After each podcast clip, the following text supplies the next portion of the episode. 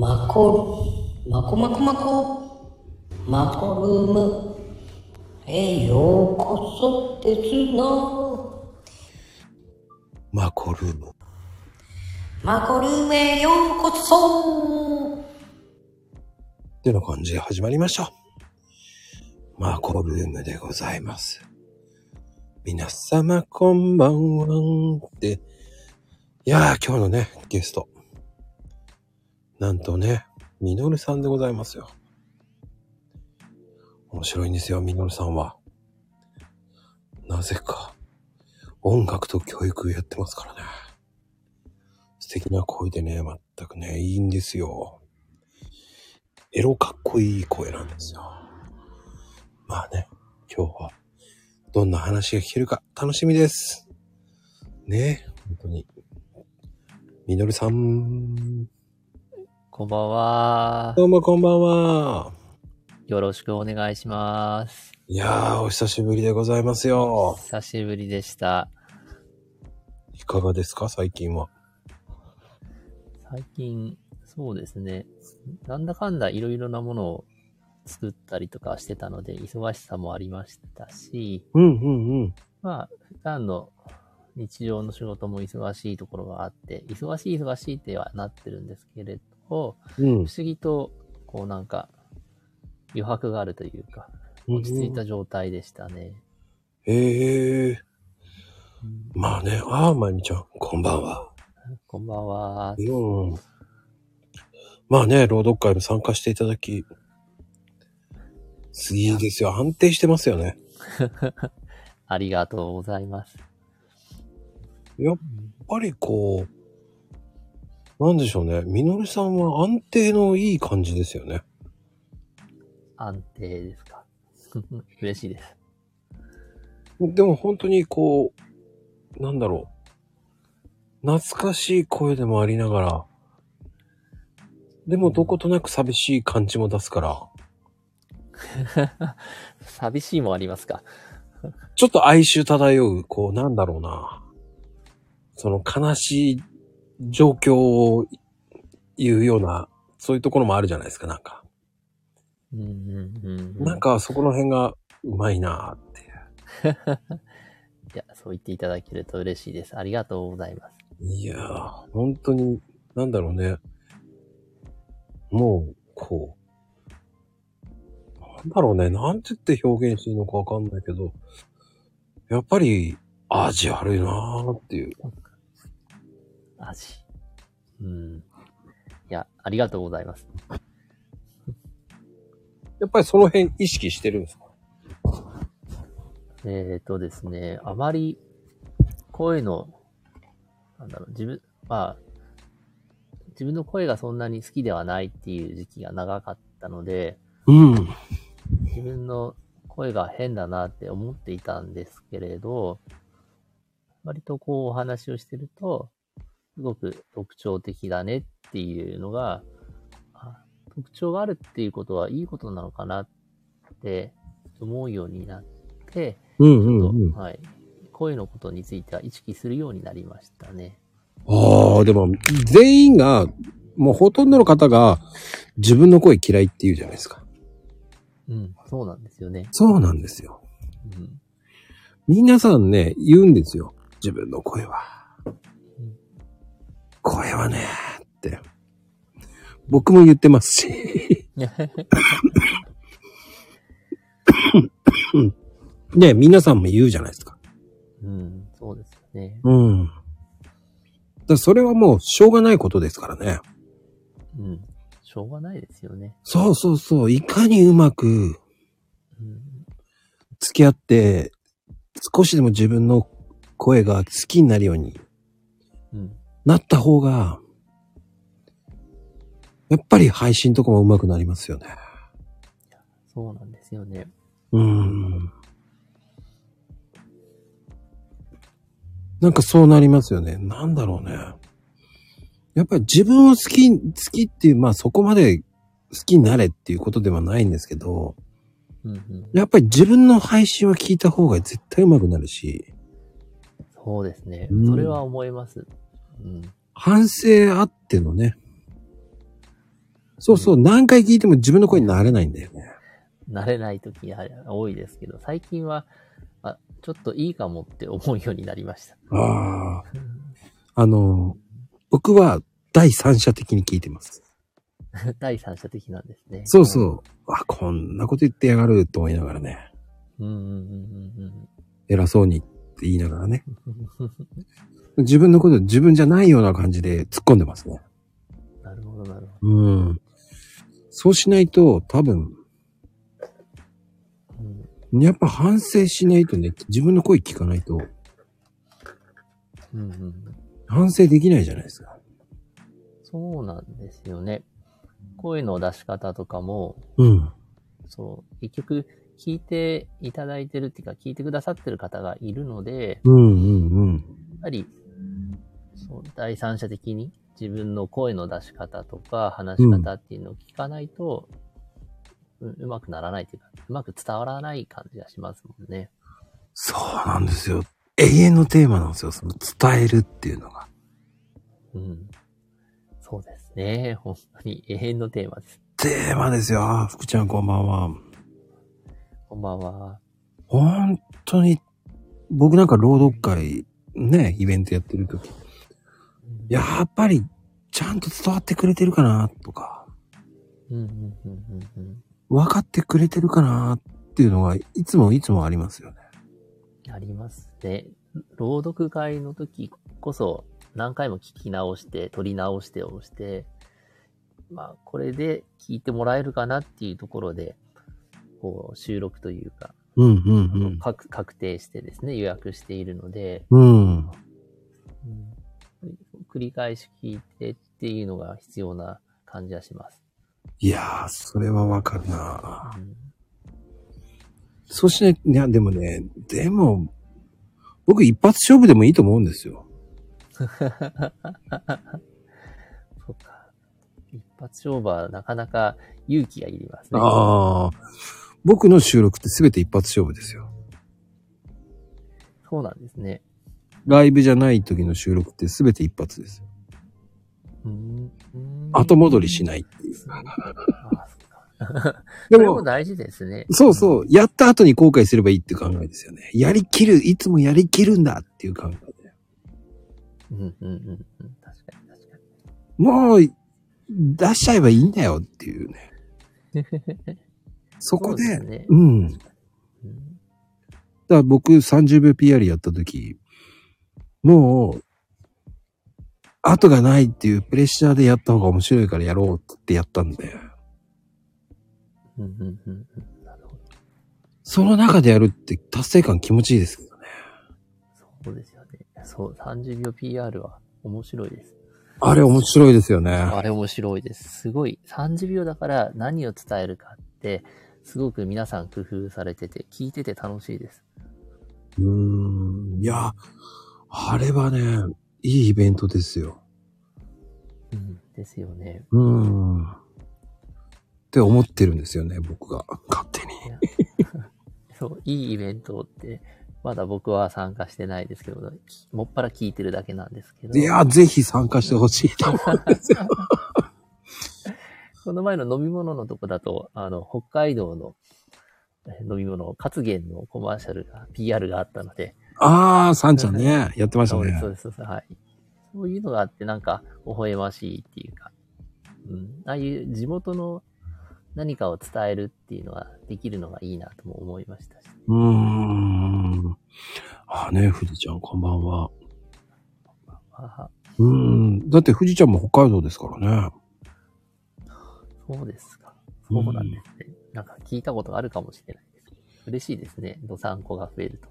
いやーもうね、どさんこの人、地味にいますからね。そうですね。まあ、北海道広いですからね。確かに。うんうん広いのよね。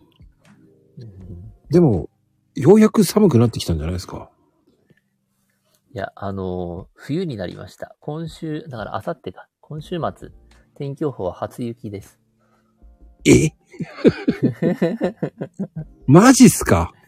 はい。土曜日に雪が降るっていう予報で、あと、はい。あの、山の方は峠とかはもう吹雪いてますので。いい。っていうか、ともちゃんは、なんで、自分の土地じゃなくて北海道知ってるんだっていうのもありますけどね。わかるでも。全国ニュースにもなってたぐらいなので、天気予報で、はい。ああ、そういうことか。はい。いや、でも気づけばそうですもんね。雪ですもんね。もう早いよ。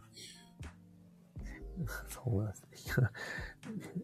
すごい、昼間クーラー使うっていうのが、すごいですね。クーラーって言わないけどね。エアコンって言うんエですけど、アコン。超和臭出てるよな超和臭出てるよ。うん平地、え、な、もう、へもう平地、平地でも朝は5度そうで。すね。そうそうそうです。はい。朝とか、そう出勤するときはやっぱり寒いな、寒いなってかめちゃくちゃ寒いって感じがしますね。ああ、そうなんだ。はい。黒部さんもこんばんは。まあどうもこんばんは。いや、うんそうか。もうそろそろじゃあ、もう、あれじゃないですか。ヒートテック着るようになりますね。いや、もちろんですね。今日、着ようかどうか悩んだぐらいなんですけど、うんうんうん。それでも日中は20度近い、19度だったかな。20度近くまで上がるってなってたので、それはちょっとやめました。いや、20度近く寒暖差激しくないですか ?20 度上がるのおかしいでしょって思いますよね。うんだって高低差ありすぎじゃないですか。いや、こんなもんじゃないですかね。秋というか冬の始まり頃って。あ、そうなんですか。うん。体それで朝晩の冷え込みで、ああ、冬が近いなって感じになりましたね。冬が近いな。そろそろストーブ用意する時期だって。あ、てかもう、そう、そろそろじゃなくて炊いてますよ、ストーブは。寒いので。ええそうなんですかもう。朝晩、はい。もう普通に暖房が必要な季節になりましたしね。はあ、そっか。まだ俺半袖だな。半袖は着れない着れない。もう寒くて、それはダメですね。ちなみに今日は蒸し暑くてエアコンつけてるって。ああクーラーじゃないのね？そこはクーラーじゃないのね？クーラーじゃないですね。変えたね。そうですね。寝るときは毛布出してるけど。ああ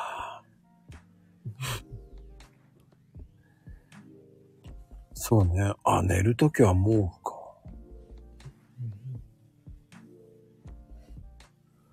日中そうか、あったかいなーってなるもんね。あったかいななんだ、暑いなーじゃないんだね。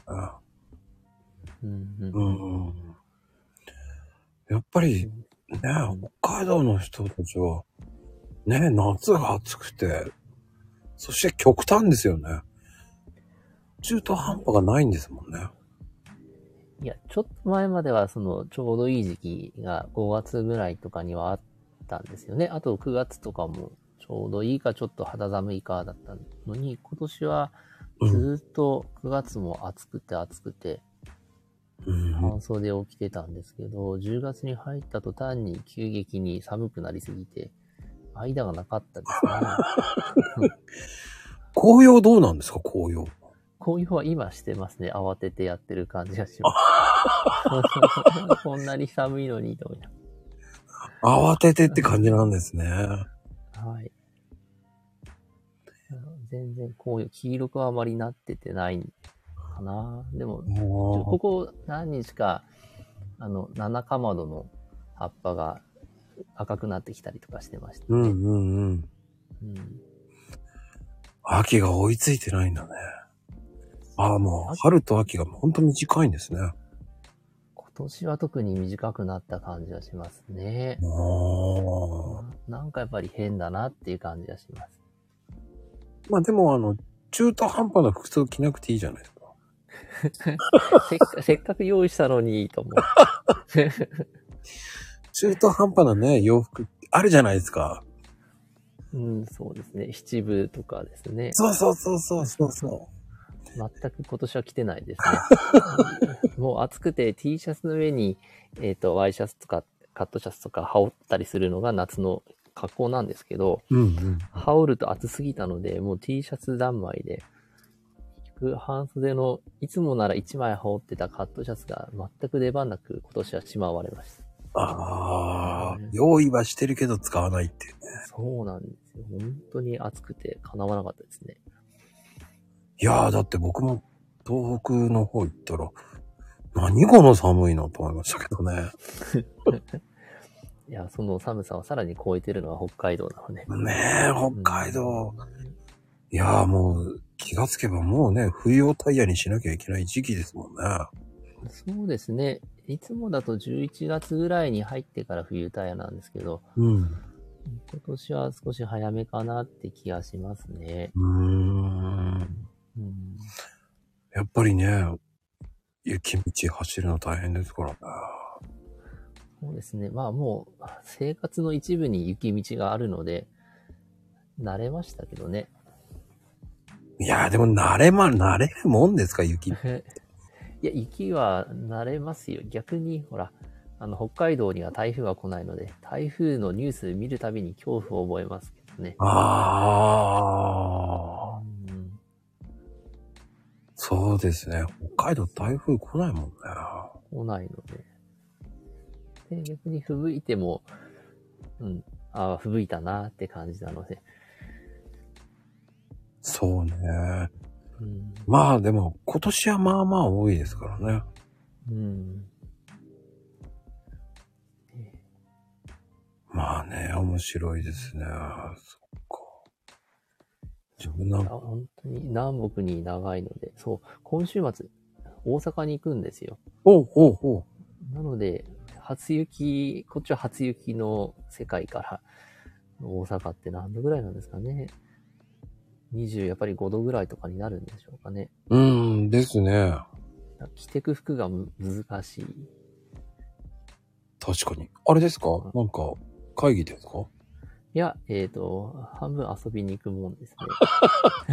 あ、UF、USJ ですか？いや、じゃなくてですね、あの、USJ。そう、と、スタンド FM で、と音楽とか配信されている、誠さんという方がいらっしゃって、はいはい。はい。で、誠さんがライブハウスを作ったんですよね。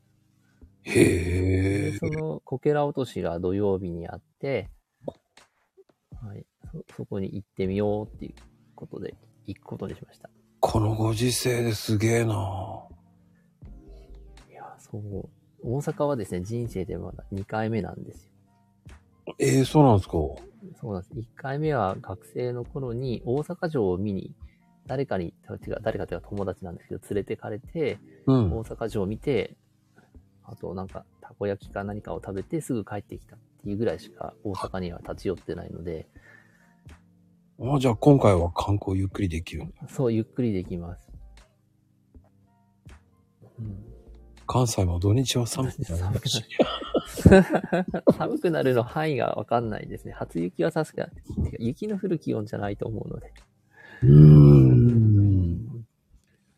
いや、でもね、あの、関東とかの寒さとうん、北海道の寒さって違うんですよね。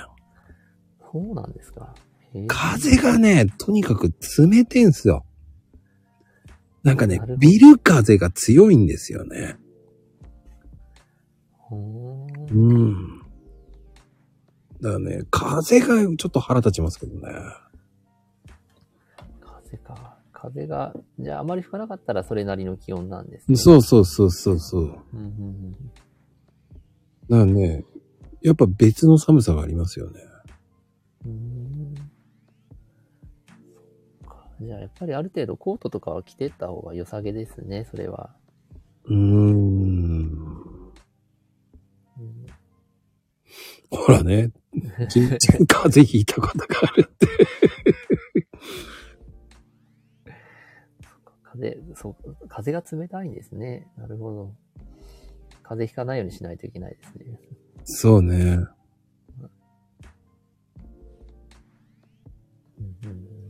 うん調整できる服装ならいいと思うんだよね。意外と東京とか関東って何でしょうね。なんかね、東京の方が寒いってみんな言いますよね。ねえう。ん。うん。羽織羽物。織物。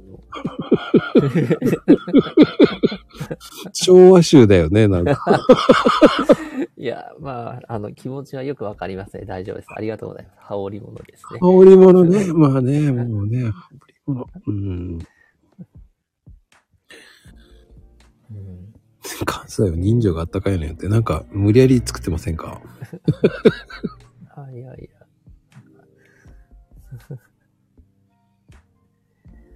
そうね。まあまあまあまあ、昭和だからね、許しときますよ。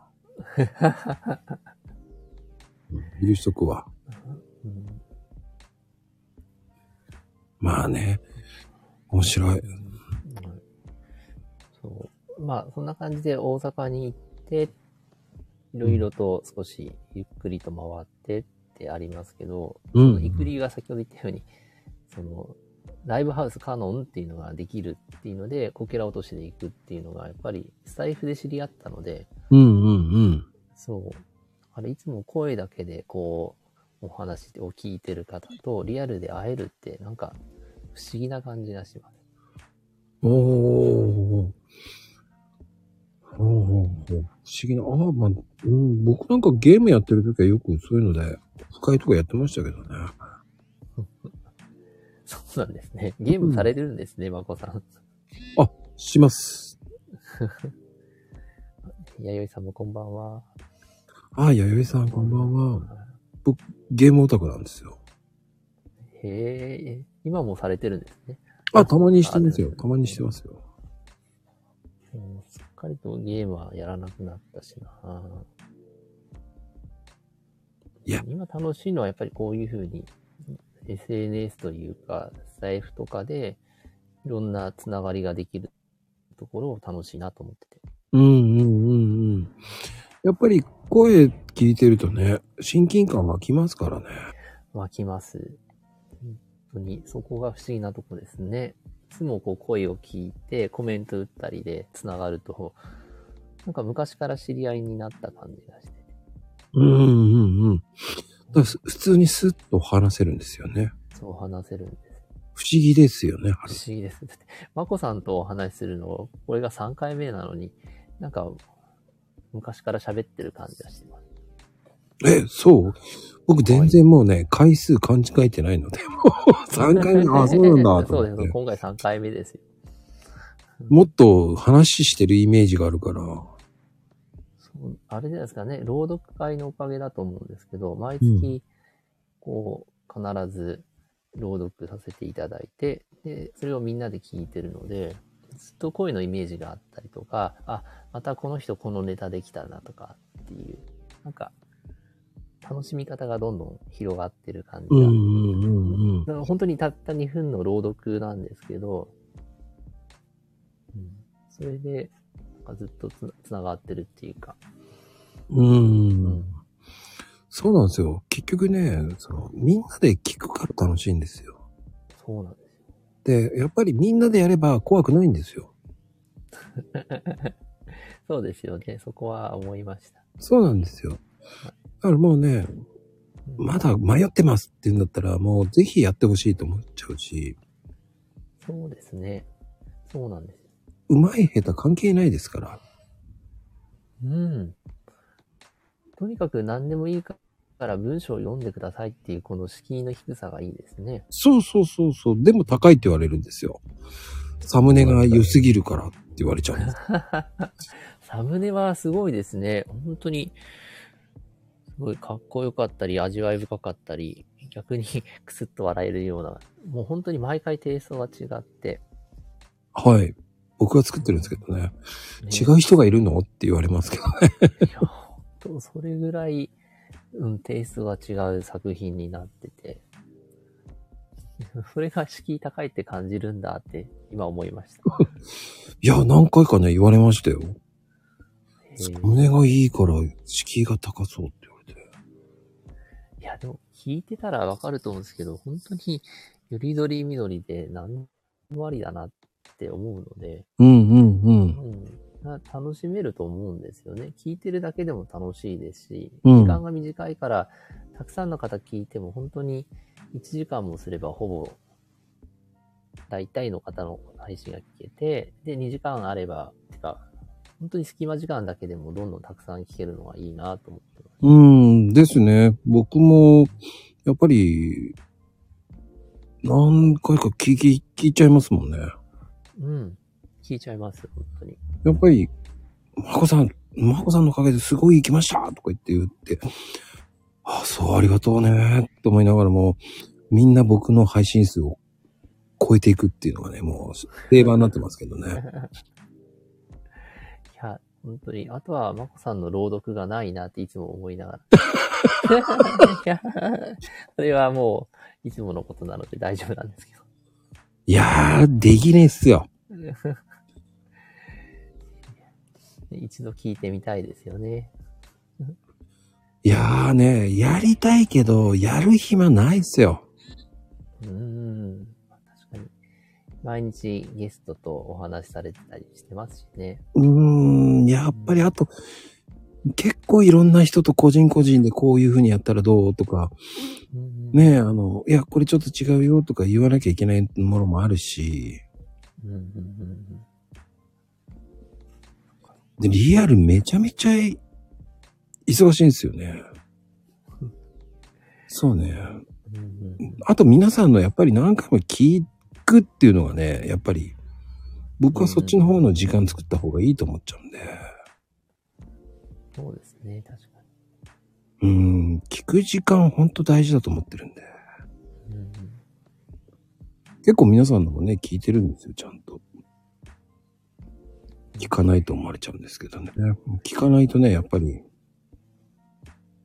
やっぱ打ち上げとかでも、ね、聞いてねえな、この人って思われたくないんで。いや本当打ち上げの時に、ちょっと最近忙しくて参加できないことが多いですけど、うん。そう、どの方とのお話も、そう、あの朗読はっていうふうに、スッスッとお話しされてるのが、まこさんすげえなって思ってます。それはもうプレッシャーですよ。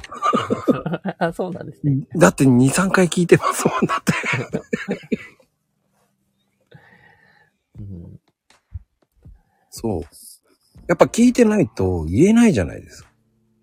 うんうんうん。うん、多分、多分ほ、いろんなイベントやってる方いっぱいいると思うんですけど、に。うん。一番聞いてるイベントにしたいんですよね、僕が。うん主催者が一番聞いてくれるイベントっていうのがね。素敵ですね。本当その、うん、お考えがいいなって思います。そうですかね。はい。そう。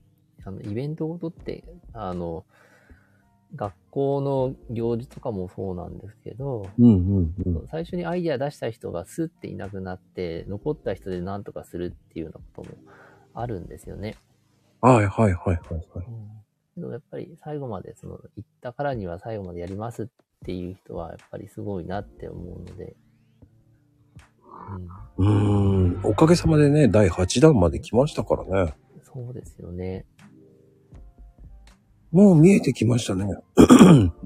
あと4回ですよ。1年間が。早いですね、一はい年はい。1年間って早いですよね。本当に早いですね。そっか、そうですね。一年経ったんだな、とかを、こう、第何回を見るたびに感じますもんね。うーん。いや、いっちーさんこんばんは。はい、じゃあ。こんばんは。うんまあでも本当に、ねえ、やっぱり、やっぱり、今も、その、コロナがだいぶ良くなって、うんうんどうですか、学校の方は？最近はインフルエンザがすごく流行ってたので、うんうんコロナが収まってもインフルエンザで学級閉鎖とか、夏休み前後ぐらいに起こってましたね。で、やっぱりまだポツポツとコロナですっていうのは連絡あるし、うん。だからやっぱりそれぞれの判断ですけど、マスクしてる人もまだ残ってますし、うん、うん、うん。で、僕もマスクはまだ手放さないようにしてて、周りはだいぶ手放してますけど、うーん。うちでは妻だけがまだかかってないので、このままかからないで行ってほしいなと。で、学校にいるともらって家に持ち帰りやすいので、うん、うん、うん。うん、あ、そうですよね。持ち帰ってしまった時のね。そう、持ち帰ると、結局家が、まあ、家事とかご飯作ったりが回らなくなるので、うん。僕が仕事休んで家のことを今度やらないといけないとかってなると、マスク1枚で、あの、家族平和っていう感じになるからっていうのでありますね。うーん。うんみのりさん料理もするんですか？あ、しますよ。ええイメージないな。あの、割と料理とか、あの、お菓子作りとかが好きで、小学校入る前後ぐらいから家でよくちょこちょこと作ってたのもあって、ええ結婚して、結婚してからは、もっぱら妻に家事というかご飯支度はお願いはしてますけど、本当に病気で動けない時は僕が作ったりとかしてやってますね。おー。すごいですね。いや、あの、子育てとかも、あの、それぞれできることやってこうってやってたので、うん。それもあるんじゃないですかね。離乳食とかもだから作ってましたよ。すごい。それまで作るってすごいいい旦那さんですね。いや、あの、やっぱり共働きだったしっていうのもあって、うん。今は妻は仕事をリタイアしましたけど、うん。うん、子供たちは小さい時は共働きで、あどっちも忙しいってなったら、うんできることお互いにやるしかないよねってなるじゃないですか。うんうんうんうん。それがね、協力的にできるっていうのはすごいと思いますよ。本当に、子供はみんなで育てていきましょうって感じはしますね。うーん。でもなんだかんだ言ってね、今のね、その、教育問題とかもあるわけじゃないですか。うんそう、ねなかなかないよ、そんなパパね、っていうね。そうなんですね。いや、あの、親の影響も大きいんじゃないかなって、両親も共働きだったので、うん。どっちかが料理作るっていうのが当たり前だったしっていうのも見て育ってきてるのもあると思います。はあ、やっぱりなんかそう。、そう、モデルになる大人がいたら、子供は自然とそれはできるのかなって気がするんですけど、うんうんうんうん。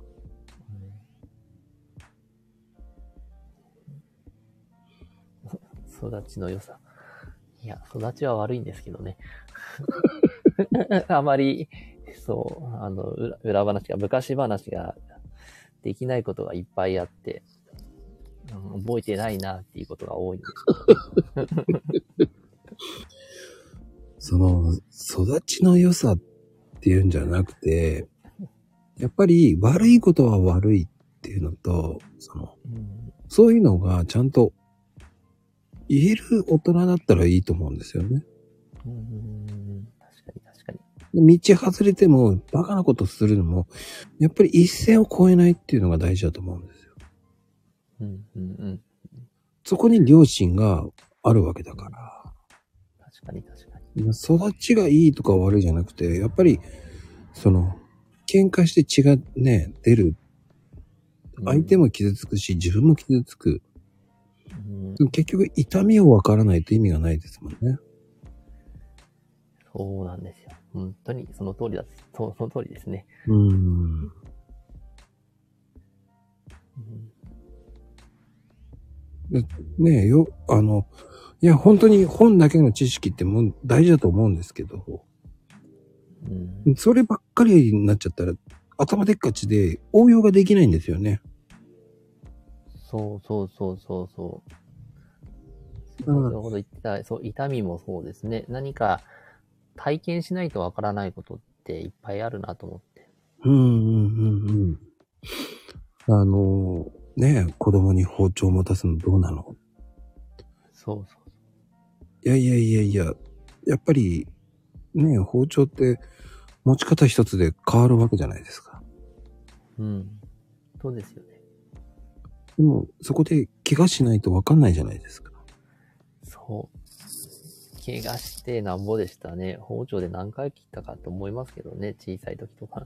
うーん。今はね、プラスチックの切れない包丁を渡すわけじゃないですか。そうそう。そうそうそう。いやー、それはないだろうと思っちゃうんですけどね。そうですね。いや、本当に、危ないものが危ないっていうのがわからないまま育つと、逆に、あの、歯止めが効かないっていうか、ここまでっていう線が見えないことがあるなって思いますねう。ん、うん、うん、うん。それがいいのか悪いのかったら、うんどっちなんだろうっていうのもありますもんね。どっちかっていう、あ、そう、それこそ昭和の人だと、うん体験っていうか、痛みなんぼとか我慢してなんぼっていうふうに言っちゃうのかなって気もしますけど、うんまあ、昭和とか関係なく、やっぱり学校とかで見てると、体験とか経験が少ない子ほど、あの、そこ踏み越しちゃうんだっていうことを起こしますね。あー。うんあの、まあ、歯止めが効かないみたいな感じ。そう、本当に歯止めが効かないって、そこはやりすぎだなって、なんでわからないのかなっていうのがあって、まあわからないっていうか体験しないからわからないですよね。だからそこが、やっぱりゲーム世代なんでしょうね。あリスタートができると思っちゃうんですよね。ーうんうんうん。そうですね。ポチってリスタート、リセット。うん。物事の進行を食い止めようっていうふうに、うん、いうストップが、ストッパーがかかんないんですよね。そのまま行っちゃうんですよね。要はリミッター越しちゃうんですよね、多分ね。そう、そういうことをよく見るようになって、うん。まあコロナの関係もあったかもしれないんですけど、うん。人間関係とかでは特に、そう、なんか、ちょっと前の高校生よりも幼いというか、うんもうちょっと中学生とか小学生にそういうことしたらダメだよって気づいたよなっていうことを高校生でやっちゃうっていうのが増えた感じがしますね。うーん。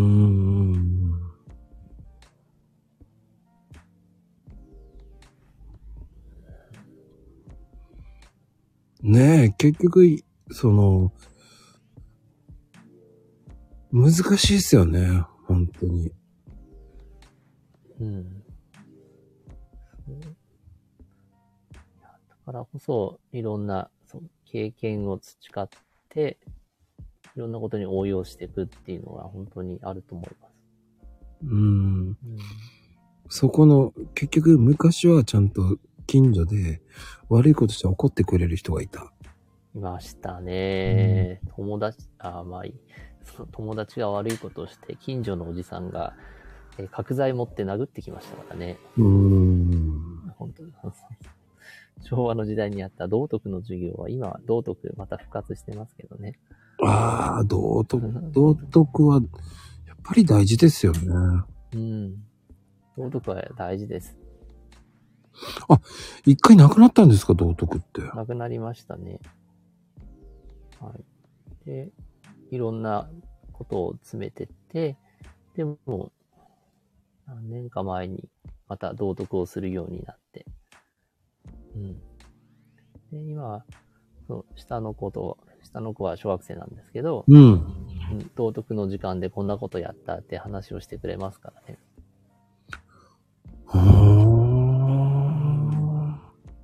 そうそう。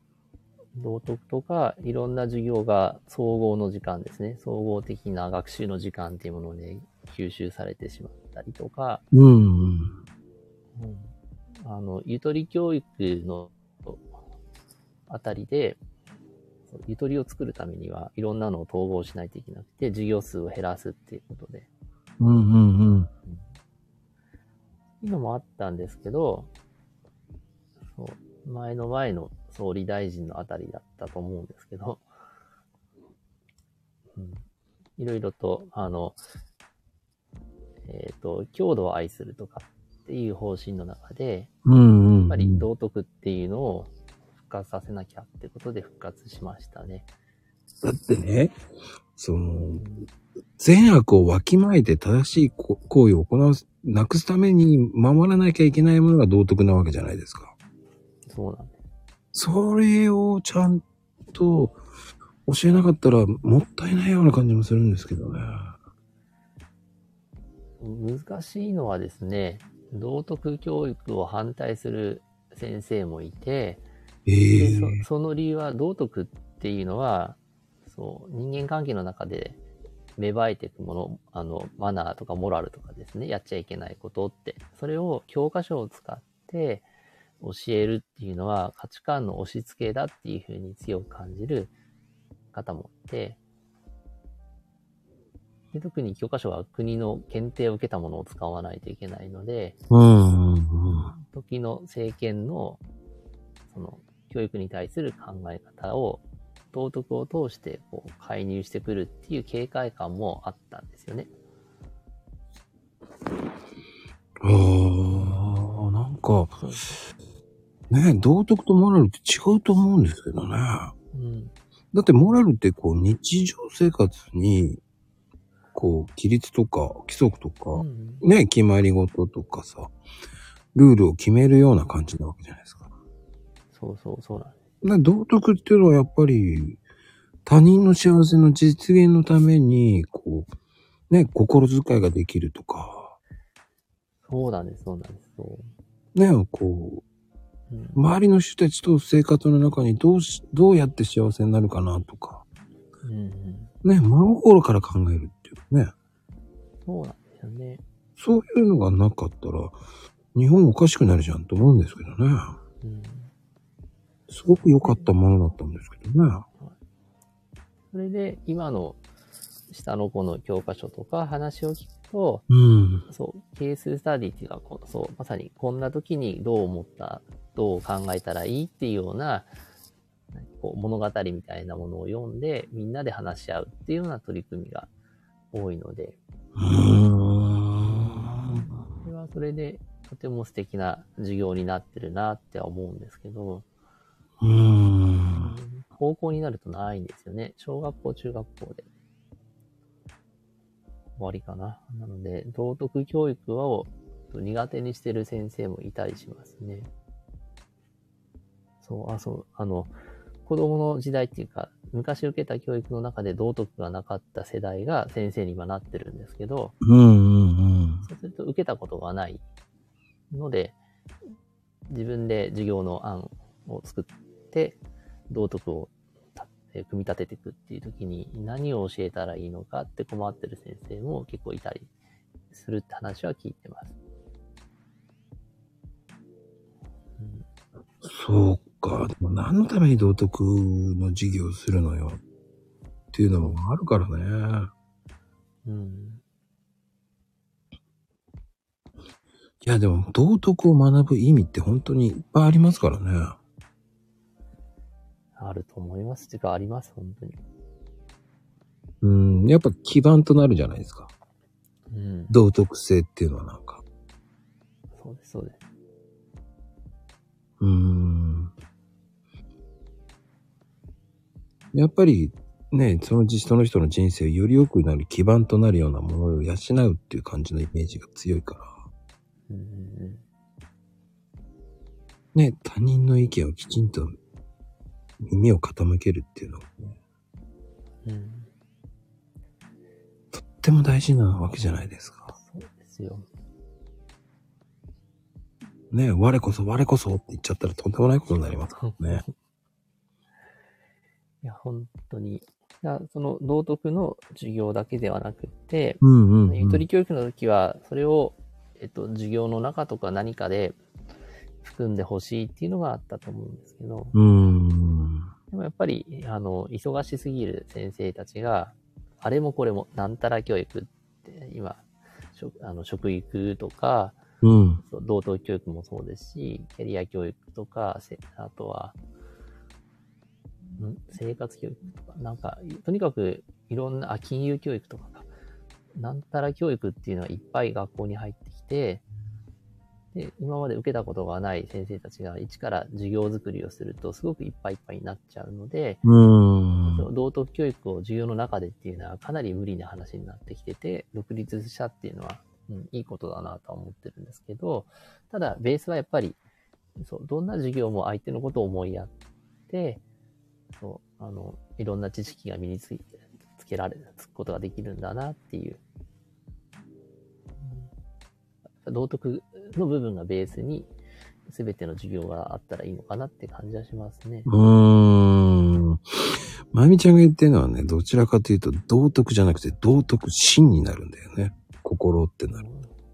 うんうんうんそこはね、心に余裕を作るとか、そういう感じの方になるから、道徳心になるんですよ。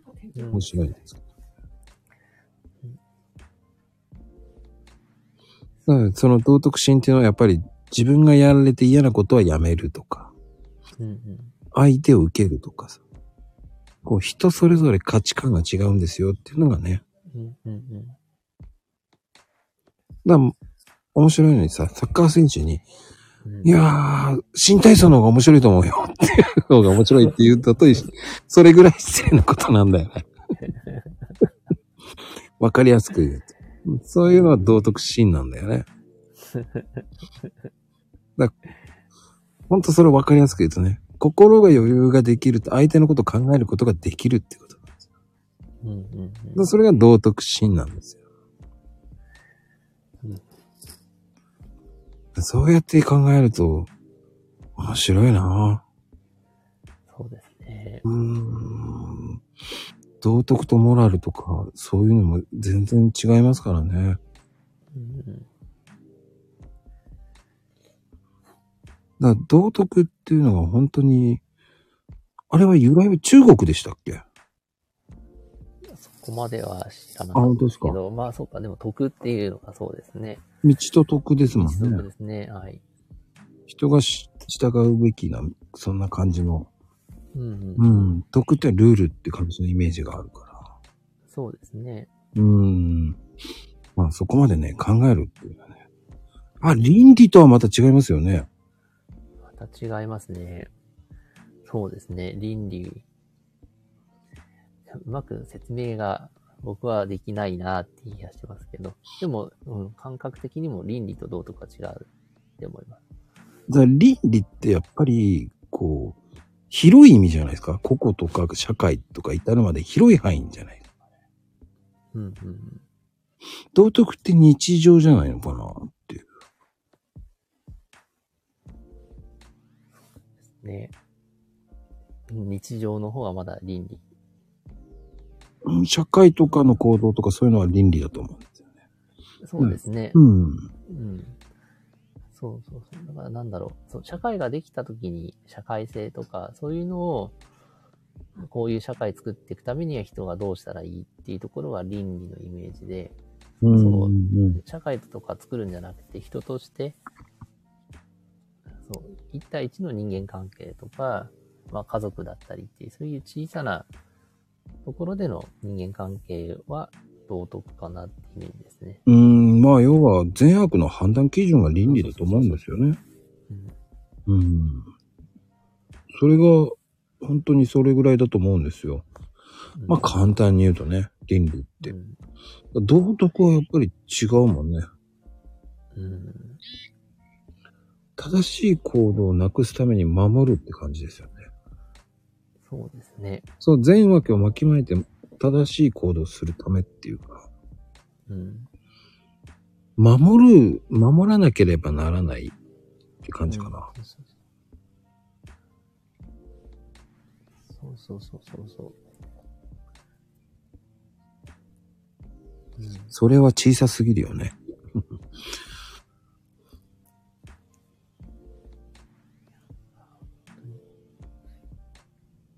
こうして人が集まってくると、うん、倫理が必要になるんだろうなって気がしますね。うーん。だからそういう意味では広い範囲っていう、たくさんの人が集まってる状態で必要なルールかなって感じがします。うんうんうん。だからそれは個人的なもん、だから個人的、個人、まあ道徳は個人っていうか、まあ、良し悪しの基準って思わないとダメだよね。ってますうんうんうん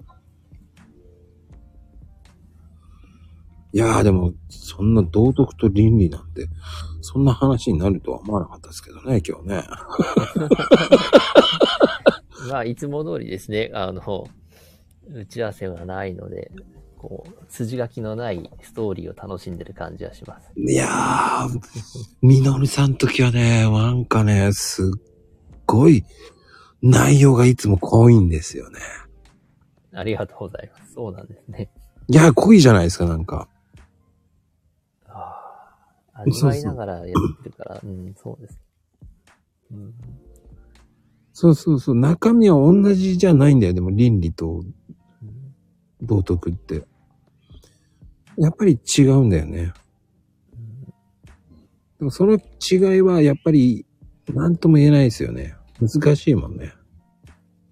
うんググったところでそれでわかるかったら、うーん、難しいな。そう本当に、えー道徳っていうのを、なんだろうな、今はきちんと学ぶっていうのは必要なのかなっていう。うーん、うん、うん、うん。あわざわざ学ばないといけない世の中になってるんだなって気がしますね。そうね、そこにまたモラルとか入るとまた違くなってくるから、また面白いんですけどね。うんいや、やっぱ学び続けるものですよね、やっぱり。い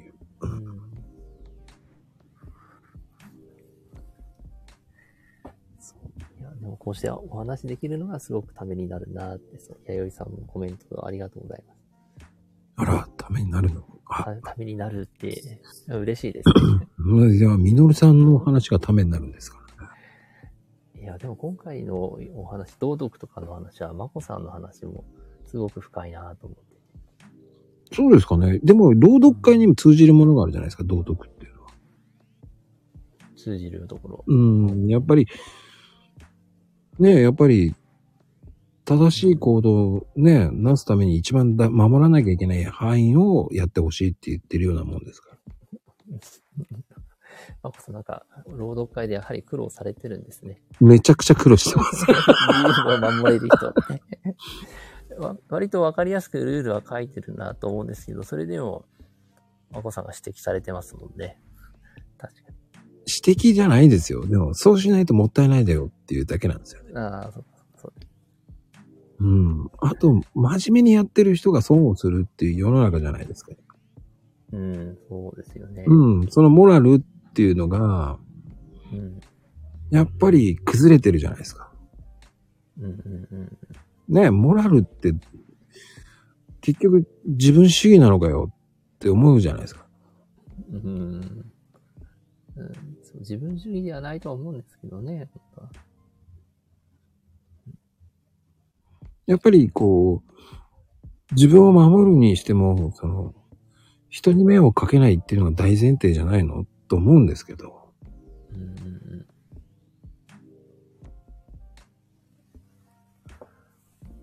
まあ、モラルもね、結局、同じですけどね。うんだからモラルとマナーっていうのは本当に大事ですよね。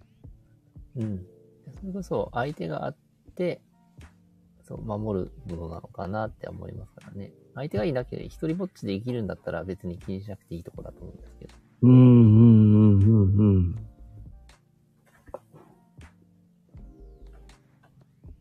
いや、それは本当にそうだと思いますよ。うん。だって、やっぱり人対人なんで、うんうん。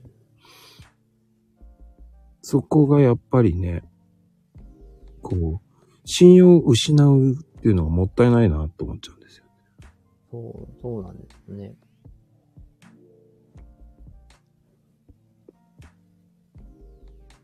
絶対そうですよ。もったいないもん。うん。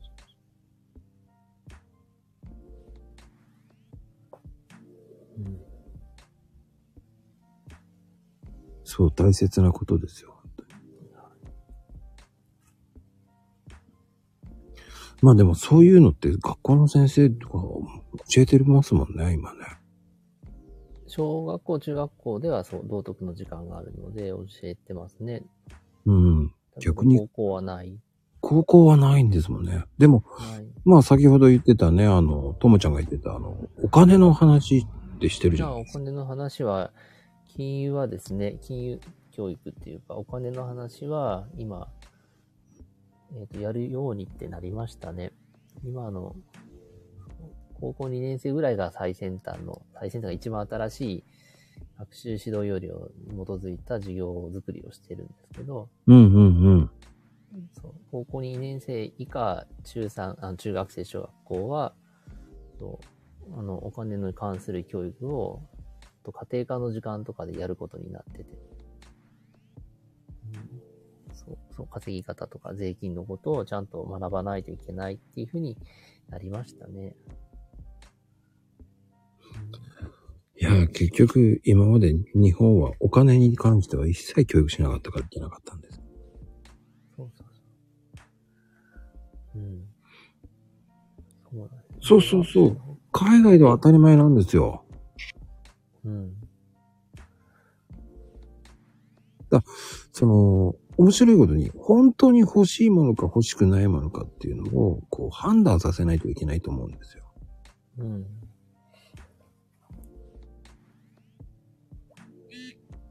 うんうん一番僕大事だと思うんですよ。そうなんですね。なんだろう。お金を稼ぐことは悪いことみたいな、なんか最初に植え付けがあって、うん。だから、アルバイトは禁止ですとか、学校ではよく言ってますけど、うんうんうん。僕はやれやれって言ってるタイプなので、よく足並み揃わないって言われることがありますけど、うんうんう。うんんだって、お金稼ぐっていうのは、この後生きていくために必要なんだし、悪いことじゃないですよね。そもそも、親だって給料もらってるっていう状態は、お金もらうのに悪いことって思いながら稼いでんのかなって思っちゃいますし。ああ、そうそうそうそう、そうですよね。うん結局、誰もが最終的にはうん必要なわけじゃないですか。そうなんですよ。で、死ぬまでついていくものってお金じゃないですか。そうなんですよ。それをなんか、お金の話はうやむやに、ね、落としたままうやむやにっていう風にするのも良くないわけじゃないですか。そうなんですよね。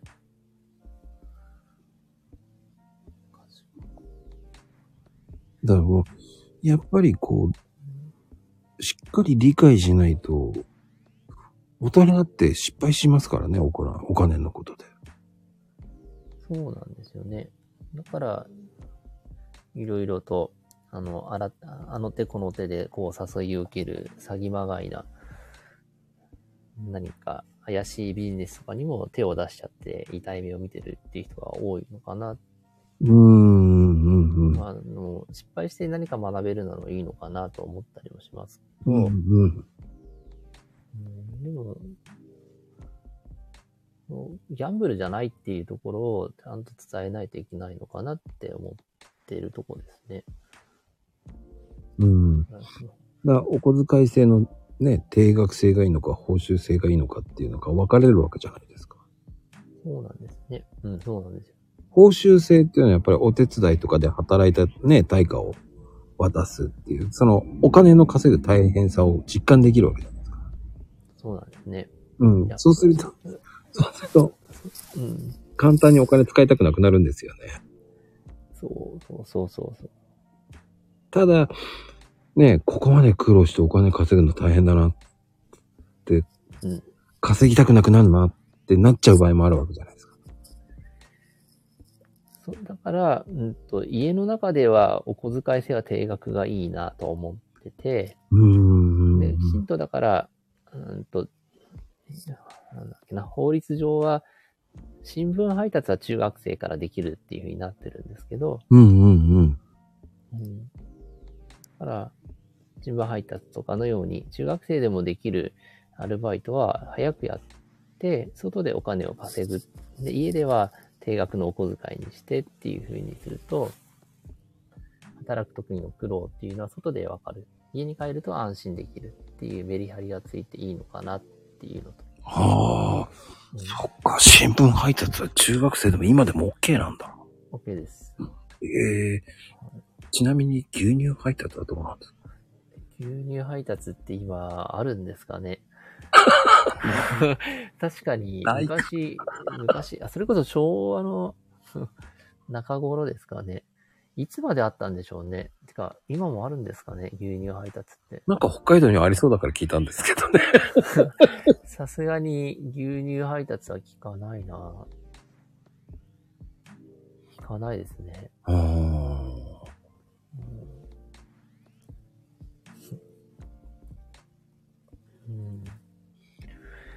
ただ新聞も今、ネットで読めちゃうっていうのもあって、だいぶ部数も減らしてるんですよね。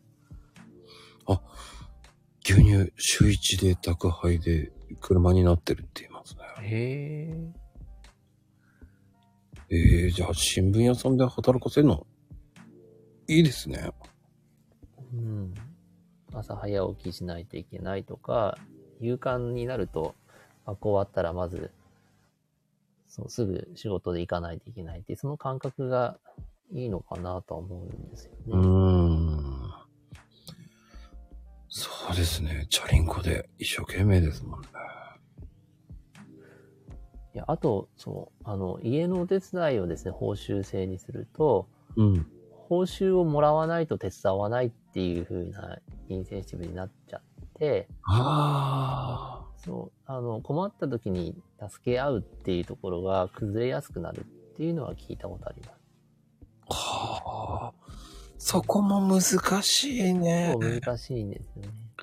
主婦も報酬出してほしい。そう、あの、主婦の仕事量を時給換算というかお金に換算して、えー年間で見ると300万ちょっとって言われてましたね。最近、今更ですけど、逃げ恥をドラマで見るようになって。へえ。そう。そのドラマの中で、主婦の、えっ、と、収入、年収は、換算すると300万ちょっとっていう風なのが何回か出てて。うん。渡さなきゃいけないですね。そうです。そうなんです。会社で仕事して、家に帰って仕事してって思うとね。ああ、確かにね。そう。たださっき僕は家のこととか子供を育てたりっていうのはお互い様だからなって、そう、お互い様の気持ちだから、うーん。子供の面倒見、面倒見るよって言い方じゃなくて、お互いにできることやるようですね。うーん。な寝かしつけるとき、じゃあ、僕がやるわってなったり、に、あの、泣いてるんだったらおむつ替えるかミルクあげるかなので、うんうんうん。だから、全然ミルク作るわっていう風になりますしね。うーん。1日1万円だから365万。うんうんうんともちゃん、旦那さんにもらってください。じゃあ、旦那さんにもらってください。そうそうそう。自負業って言いますからね。そうなんです。そんなのやって当たり前だっていうのもおかしいだって。うん赤字だって。赤字にならないようにしてください。そうそうなんですよ。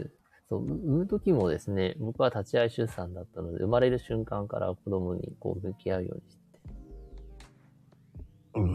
産む時の大変さはわかんないですね。なんか、鼻の穴にスイカの種を、あ、スイカの種じゃない、スイカを入れるぐらいの痛さだって言い方を聞いたことあるんですけど、あの子供が生まれる時ですね。スイカ入らないよな。そうそう、そ、それぐらいのものだって言い方してましたうね。ん。そう、だから痛みがわからないから、でもなんかそれを、なんだな、痛みそのものはわからないけど、その場に一緒にいることで、子供をきちんと二人で見ていこうって気持ちにななるからなと思って、立ち会い出産したんですよね。うーん。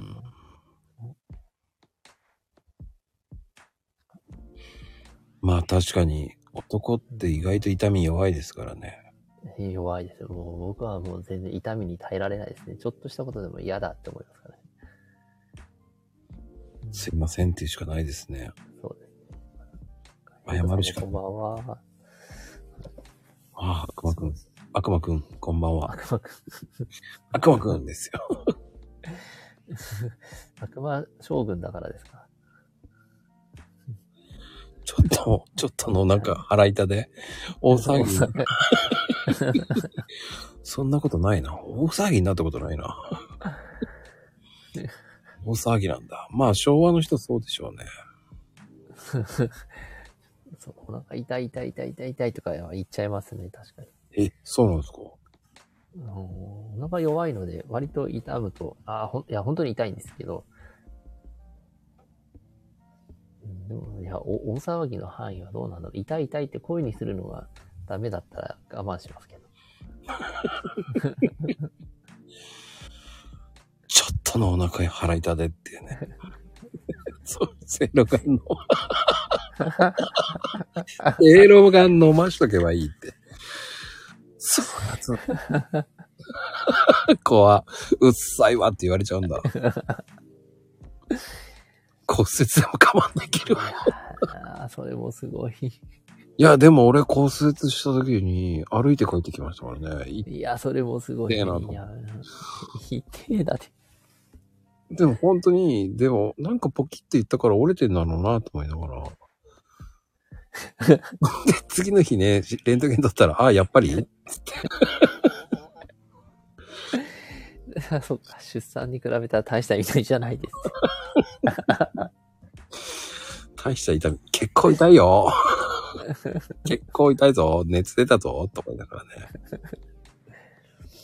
いや、でも本当に生まれた時の、そう、あれは耐えられない。男性だったら耐えられないって思いながら立ち会ってましたからね。うーんやっぱりね、その、その辺はやっぱり、まあね、女性はすごいですよね。そこはもうん、う戦えませんよ。そう。戦えませんよ。もう負けますからね。そう。いや、なんだろうな。だから、だからっていうわけじゃないですけど、子育てはみんなでやろうって思う気持ちになりますけどね。うーん。なりましたね。痛い鈍感になってしまう。そうそうじゃないと思うけどね。多分多分それ違うと思うよ。トンチンカンなこと言ってるよね。もうね本当に。ダメだよね。それトンチンカンだよね。あただ、子育ても、やっぱり、僕の上の子が高校生なんですけど、うんうん。もうそろそろ親離れ子離れの時期なのかなっていうのも思うようになってて、はいはい。はい、そう、前は子育てっていう感覚で、いろいろと介入ですね、今思うと。ああしなさい、こうしなさい、こうしたらいいよっていう言い方してましたけど、うんうんうん。あどっかの年齢で そう逆に言わない方が良くなるなって感じがしますね。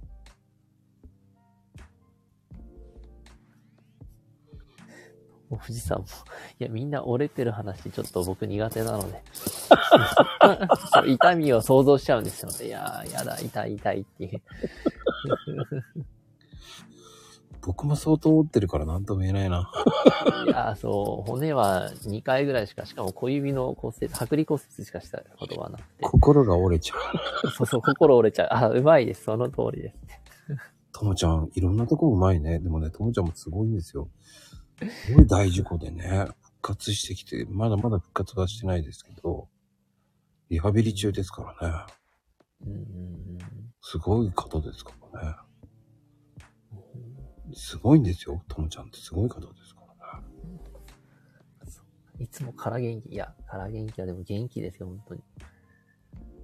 うーん、まあでも、そうやってね、こう、寄り添うっていうのが本当に大事ですよね。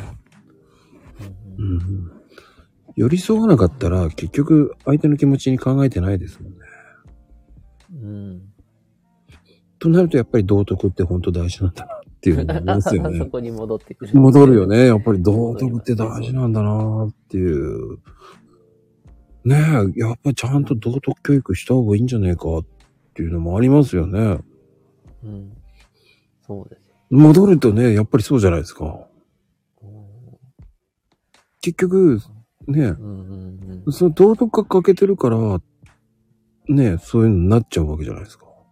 うんうんね。そうそうそう。だって、お親が、っていうか、ね道徳心がないからこそ、なんか、欠けてるからこそそうなっちゃうんじゃないのっていうのもあるわけじゃないですか。うん。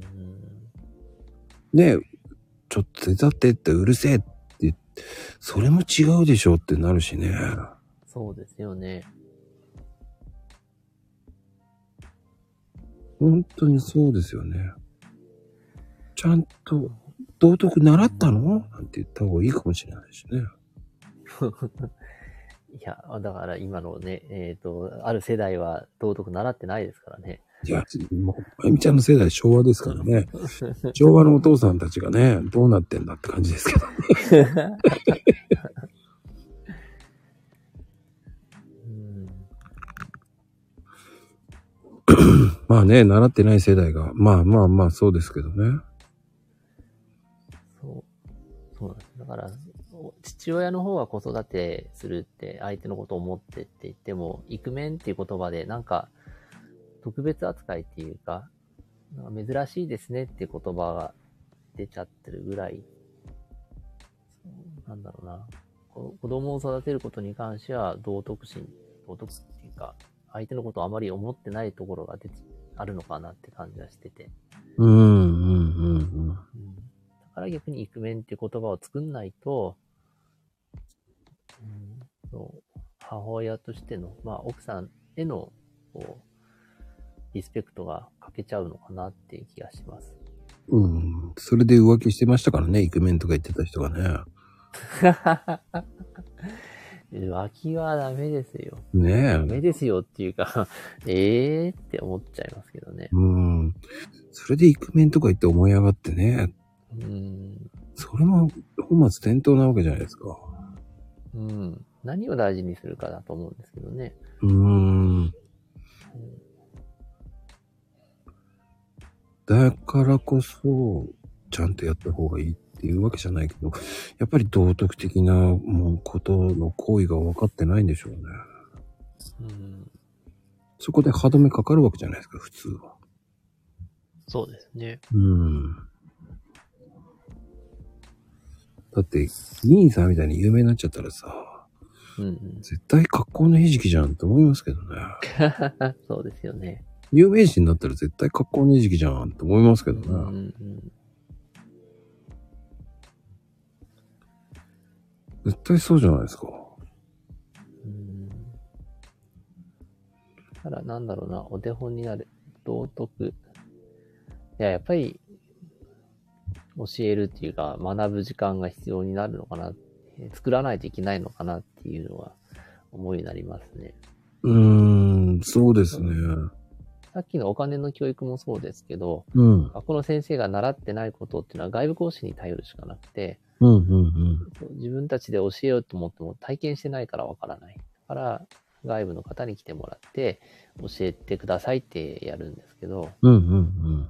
またこれが外部講師を呼ぶと、先生も自分ごとにならない人がいて、あの、任せちゃうんですよね。はあ。任せて自分はいなくなるみたいな人が、時々いて、お前こそ聞けよっていうことがあるんですよね。大人もわからなかったら、ちゃんと外部講師呼んだ時に一緒に学ぶとかっていう、そこも教えないといけないのかなって感じ。道徳ですね、そこも。いや、絶対そこで失敗するわけじゃないですか。うん。だって、本当に、イギリスとかは小学校3年生からやってるし、アメリカは4年生ぐらいからやってるわけじゃないですか。うん。そうそうそうそうそう。本当に学校の先生がお金の知識がないから話したくないっていうわけじゃいけないですよね。そうなんですよ。そう。そうそうそうそう。学校の先生ってお金の稼ぎ方知らないんですよ。あの、大学で教育のことを学んだって、そのままストレートで学校の先生になりましたって、う教えてるって子供たちと相対することで、そう、自動的にお金が入ってくるので。それをお金稼ぐってなるかもしれないんですけど、割と特殊なお金の稼ぎ方なんだなと思ってて。そう、公務員ですからね。なので、倒産の危険が全くない状態。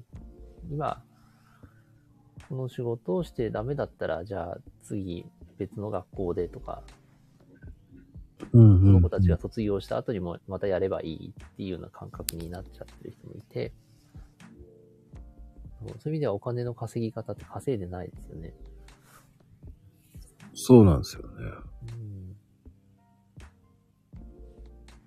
うん、で、やりがいはいっぱいあるので、学校の先生って。だから割とやりがい搾取と言われちゃうんですけど、残業代なくても子供たちのためにいて頑張っちゃう人がいて、そこもやっぱりお金の稼ぎ方からずれるんですよね。働いた分だけ対価もらうっていうのは稼ぐなんですけど、うんうんうん。うんお金いらなくても働くっていう人たちが先生やっちゃうから、お金の稼ぎ方がわかんなくて、そう、子供たちにもそれを求めちゃうのかなって、こっちはこんなに一生懸命やってるんだから、みたいな。お金じゃないんだよっていう感じなんだと思うんですけど。そうやって考えると、ほら、ね、家賃がいくらよとか知らないわけじゃないですか。食費とか光熱費とか。ね、そうですよね。ね、子供の習い事なんてとかね、うん。こんなにするのよっていうのはわかんないわけじゃないですか。そうそう。そうそう。スーパーで一緒に買い物行くと面白いですよね。うんうん。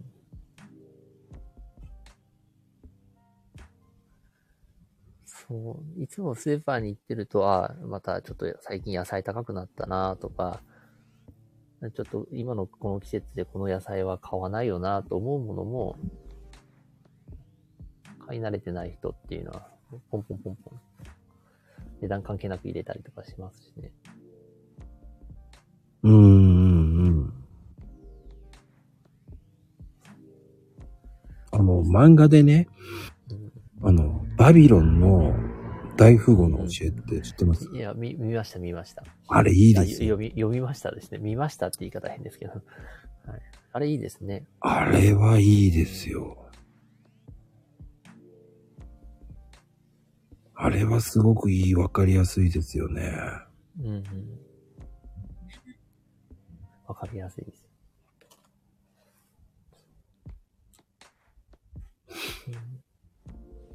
そうね。そういうのもね、面白いですよね。面白いです。だから、そこは逆に本の知識でいいと思うんですけどね、体験するのが難しい。一回仕事辞めて別の仕事つかないとわからないとかなっちゃうんだったら、うん。そう、そこは学ん、勉強して漫画でもわかりやすい本いっぱいあるので、で、それを子供たちに伝えた方がいいのにとは思ったりもします。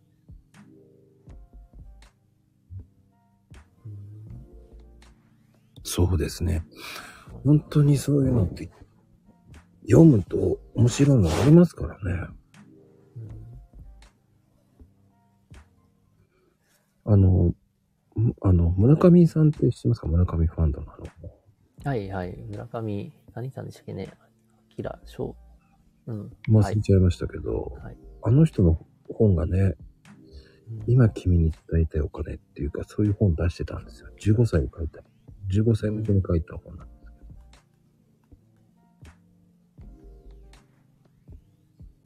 ど。結構いい本です。うんまあ結構有名なのはね、チーズはどこへ消えたとか。あ、そうですね。小さなどこへ消えたも有名ですね。うん。そうそうそうそう。そうそうそうそう、村上義明さんですね。吉明さんね。はい。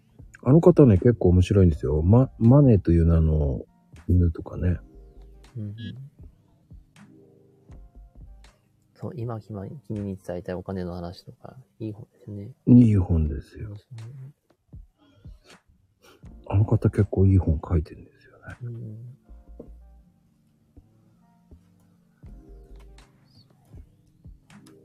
そうだからやっぱりお金大事でしょっていうその感覚も隠さなくていいのになって気がしますね。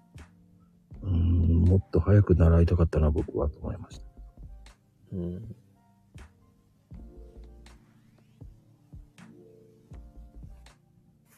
そうですね。なんかそういう話も、もう少しできたらいいなって思います。できたいですね。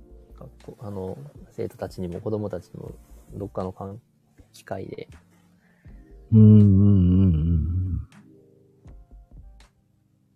だって結局、ここまで消費、ね、少子化が進むと、ね、今の子たちが、年になった時に、年金もらえるの？っていうのもあるし、まあ、もらえないでしょうね。ね、我々の時代だって年寄りになったら、もらえるの？っていうのもあるわけじゃないですか。うん。だから本当に、知らないと大変なことになりますし。そうですね。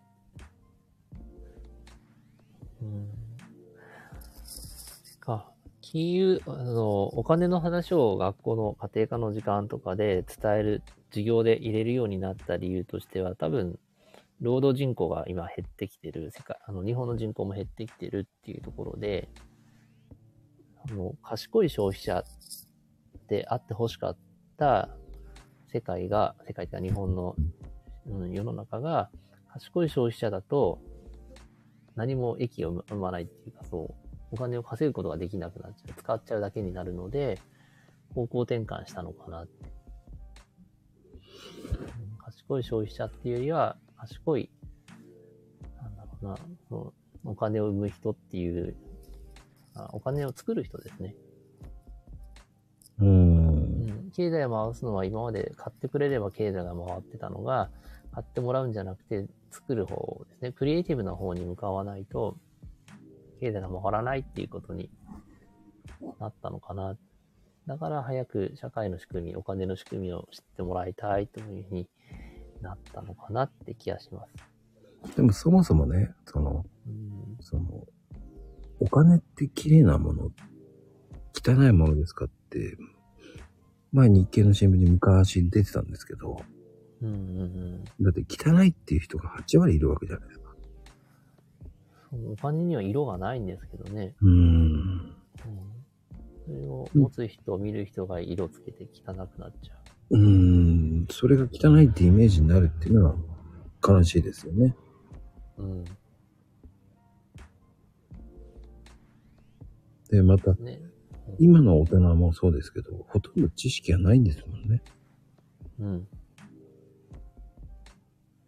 ないですね。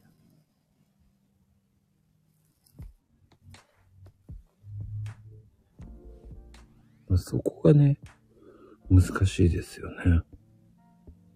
難しい。うん。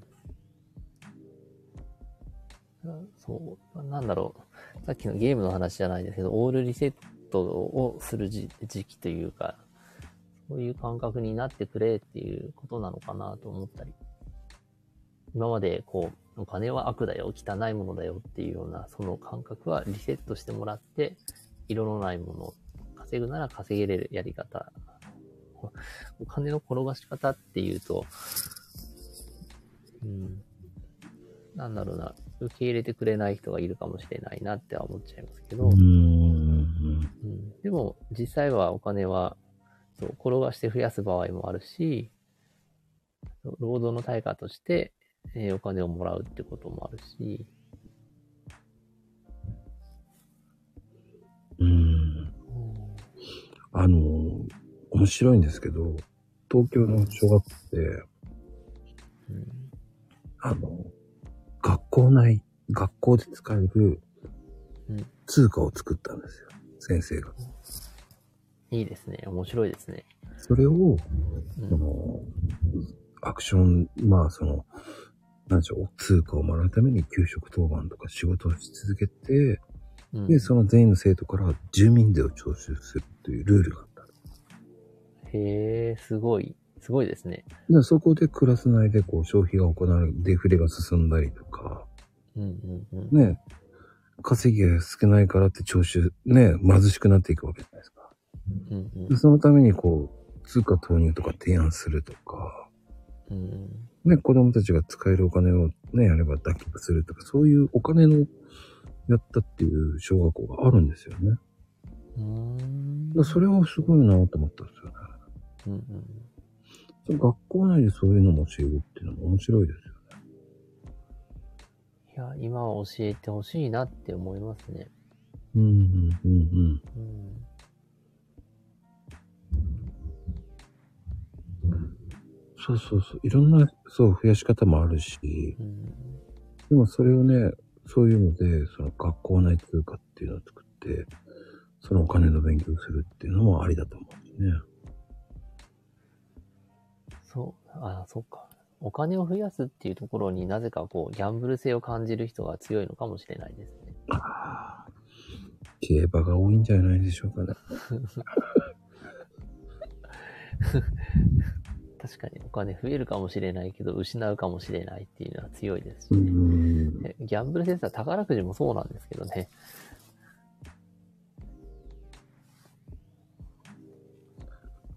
そはいうそういうところはなんか夢があるとか言い方しますけど、いやー、結局はこう、ね、仕組みを理解しないと、ね、その、限られたお金の中でやりくりするのと、ね、欲しいものが買えるまで我慢するとか、うん、ね、将来のために貯金をするとか、そうそうそう。自立する力を身につけないといけないわけだ。そうですね。そう、だから貯蓄性のあるものにするのか、少し収益性のあるものにするのかって、お金をどう分配していくかっていうところも学ばないと、大人になってからっていうか、そうなると、逆に生活が立ち行かなくなってしまう可能性もあるわけなので、うん。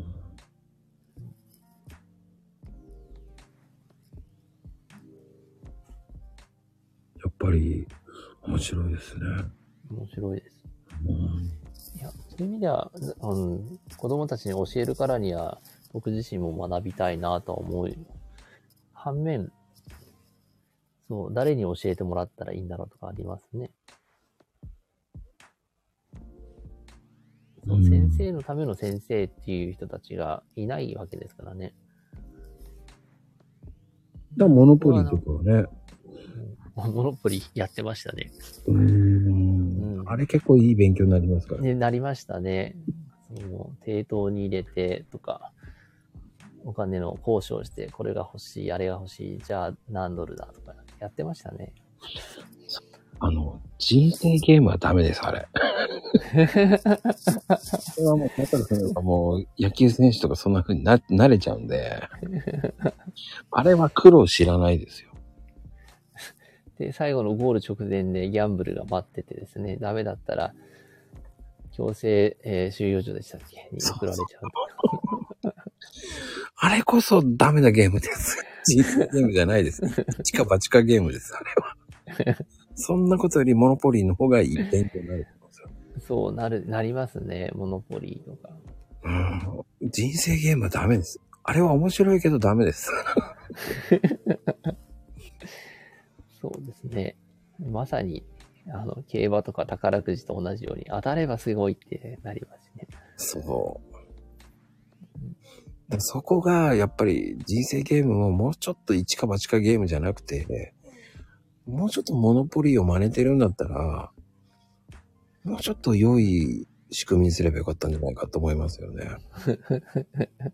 そうじゃないですか。うん。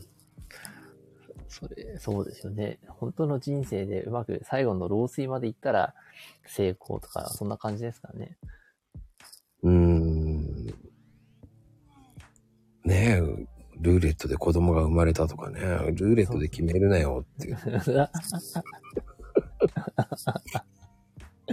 そうですね。でピン足して、こう、あ、6人子供生まれたとか。そうですよ。ピン足せばいいだけの問題じゃないんですからね。そう。そう、モノポリーを教育の中に入れるって、どっか海外でやってるって聞いたことありました、あアメリカですよね昔はい、うんアメリカでしたっけね、そう。あれは、すごい勉強になりますからね。ありますね。そう、本当に、きちんとしたルールの中でやると、逆にルールの中でお金を稼ぐっていうことも理解できますし、うんルールが破綻すると、みんなが不幸せになる。あの、すごい格差が起きるですね。そうそうそう。思いっきり格差が生まれます。そう、だからつまんないゲームになるっていうのがあって、やっぱりゲームを楽しめるには、きちっとしたルールの中で、あと交渉したりとかですね。うん、うん、うん。そういうのをちゃんと体験して社会に出れるっていうのはいいなと思いますね。そうね。そこで勉強になりますからね。うん。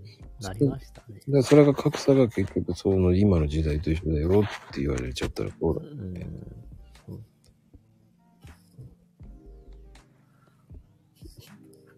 溢れる。溢れちゃあやっぱり、モノポリ使った講義があるんだ。大学でやってんだ。それ遅いよね。高校ぐらいでやる、中学校でやるもんだもんね、モノポリ。そうですね。モノポリ中学生ぐらい、小学校の高学年ぐらいからできるので、ん。うん。それを大学でしょ？うん。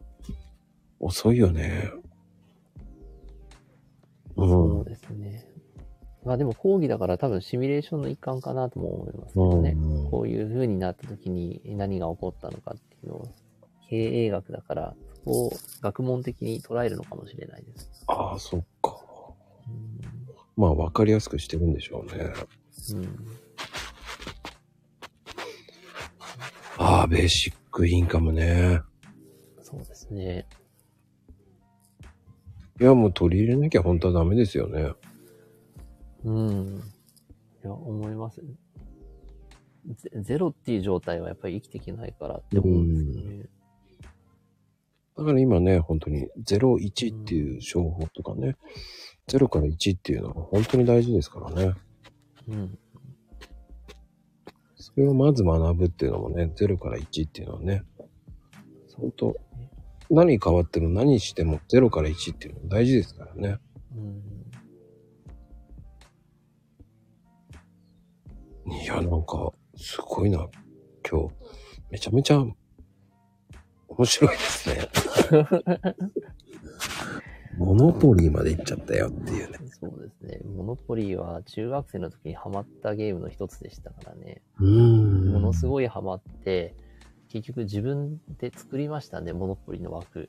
あの、コネチカット通りとかってもイメージがつかないので、うんうん。大通り公園とか、すすきのとか、うん札幌市内の自分の地元のですね、地名で、まあ、金額設定とかは、あの、アメリカのモノポリを参考にしましたけど、うん。そしたら、イメージもっとついて面白くてですね、ずーっとやってましたね。やってたやってた。すごい、今、モノポリーの話で、その時の情熱を思い出しましたよ。ひたすら友達ん家に泊まりに行って徹夜でやってましたね、モノポリいや、意外とあれはハマりますよ。ー。あれハマりますね。うん。だ投資は難しくて、わからないっていうんじゃダメなんですよね。投資も今は学んだ方がいいなって思うようになりました。うん。最近、そう、ニーサを覚えて、そう、うんうんあの、投資信託っていうのを、なんとなくこういうもんなんだって理解をして、少しずつ、でも全然知識がなくて、ギャンブルに近いなって最初は思ってたんですけど、うん。でもそういえば株式って、なんですね。えあの、世の中の状態を知ってると、何が上がりそうだとかっていうのは予想できるし、逆に社会を勉強するために、投資信託でもなんか、すごく意味のあることしてるんだなっていうのを感じて、で逆にお金を投資なので、その会社とかに預けるわけですから、その会社頑張れて応援してるんですよねっていう、そういう気持ちになれたので、そうですね。だから本当にその、インフレと金利っていうのが分かってないときついと思うし、そうですね。ね、今、日本の物流上昇率って4%ぐらい。うん。でも、アメリカは2%以上なわけじゃないですか。そうですね。やっぱり、うん本当にそう思いますよね。うんうんそうでうんやっぱり銀行さんがね、金利が安い分、そうですね。本当に金利がないようなもんですからね。銀行を預けるっていうか、ただ置いとくだけに今なってますからね。うん。その打開策が今ね、アップル銀行なんてすごいですもんね、今ね。海外で。うん100万預ければ4万円ですよ、利息。そうそうそう。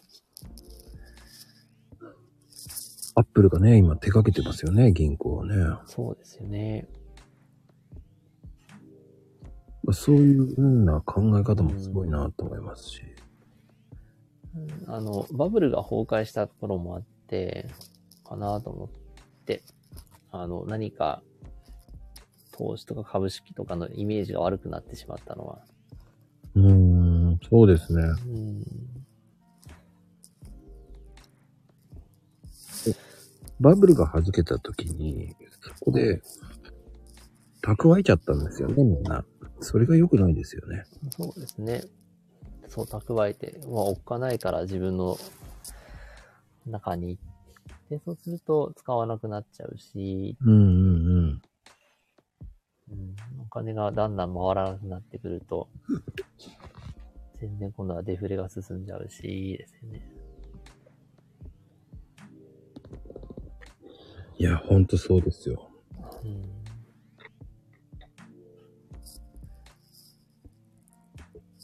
あ、ともちゃん、二十歳の時ね、に、父さんから、株式ぐらい使えるようになれって言われて、一人で証券会社行って購入したんだ。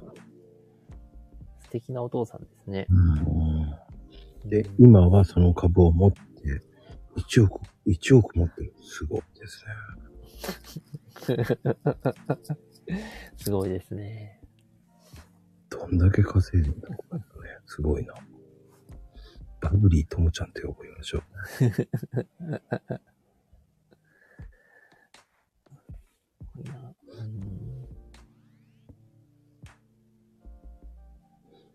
うんうん、でもそういうのって大事ですよね。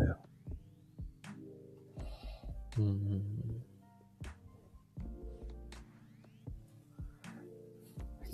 送り人って。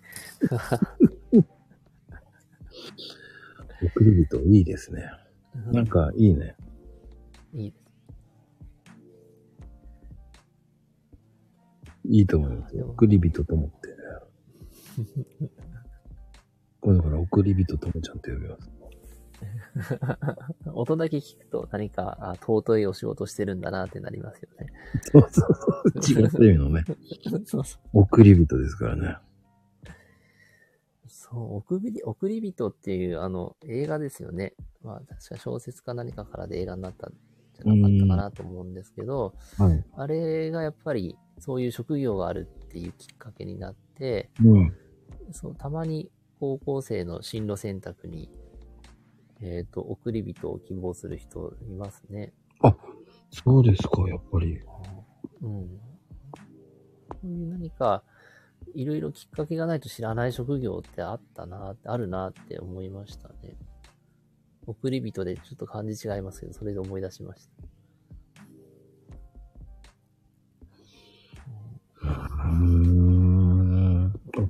七さん、こんばんは。一さんさん、こんばんは。バブリーダンス。懐かしいね。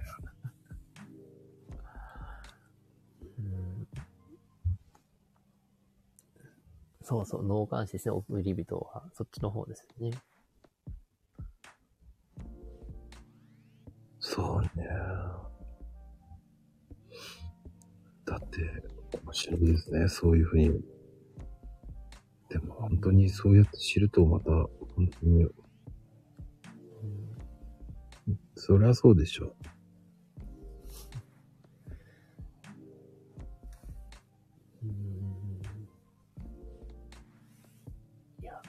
それでも、そう、農監視っていう職業をうん。なりたいっていう人のための専門学校もできてるぐらいですからね。ああ、そそんな時代になりましたか。そうなんです。それで、そう、あの、北海道には確かないので、東京に行くとか大阪に行くっていうような進路選択で、あそう、送り人って映画、映画はものすごく影響があったんだなって思いました。うーん。ねえ、それで、そういう仕事に目指すっていうのもね、うんやっぱりどうなんですか？北海道って農業の方が盛んなんじゃないんですか？どうなんですか？農大に行くとか、農工うに行く。ーん。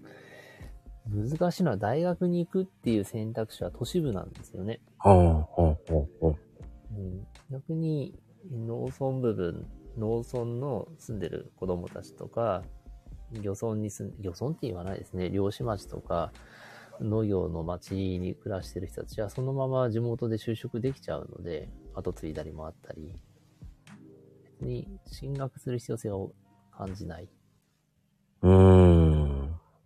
だから、あえて農大とかを選ぶのは、都市、町の中に住んでいて、農業に憧れを持ってるとか、あとはごく一部のその農家の子供が、えっ、と、会社経営的に規模を大きくしたいっていう時に、大学で学ばなきゃっていうような進路を選ぶ感じですね。北北海道は、うん、その大学に行く意識は、本当に都市部で、部部になると、またその意識は全然違うので、うーん。ねえ、ちょっと前ですけど、その、農、農業高校のね、漫画が流行りましたけどね。そうですね、銀のさじですね。あれは良かったですね。あれは本当にありがたいことに、あの、モデルになった学校が実際にあるんですけど、うんうんうん。うん、そこの入学者増えましたっていうのがありましたからね、漫画の効果もあって。ああ、やっぱりそうだったんですか。うんねあれも、本当の作者さんもその体験してるからですよね。うん。結局、ね、作者さんがちょっと忙しくなっちゃって辞めちゃいましたけどね。うんうんうん。やっぱりそれで農業の方が増えるっていいことですからね。いや、本当にいいなと思います。だどうしても職業、僕自身がそう、あの、キャリアコンサルタントの資格を取って、こう進路を考えるときのマッチングミスっていうのはやっぱ起きないようにしたいんですよね、うん最初は。でも、マッチングミスって最初の出会いを知らないと、農業の仕事って本当はすごい素敵なんですけど、そっちに行ってくれないっていうのがあって。ああ、やっぱりし仕事、そう、仕事ないないって言ってる方は逆に農業とかやったらいいのにとは思ったりもしますね。だそれを選ばないんですよね。そうなんですよ。そう。本当に。うん。大変さも生き物とかは思ったようにそう育たなかったりとか、うん。成長しなかったりっていうのがあって大変さがあったり、あと休みがないとかってあるんですけども、そのイメージは個人経営だからなんですよね。うん。で北海道は割と、あの、頑張ってる町とかでは大規模経営に向かってて会社化してるんですよね。サラリーマンと一緒で1日に何時間交代制で働くっていうようなやり方になると、うん。うん。うん。そう農業なんですけど、休みのある職場、年休、え有給取れたりとかですね。確かに農業法人増えてますもんね。うん、そう増えてるんです。あ結局、やり方によって、この後、将来やりがいのある、あの、毎年同じことをしてたら、逆に、収入がなくなる可能性のある楽しさがあるのかなって思うんですけどね。うんうんうん。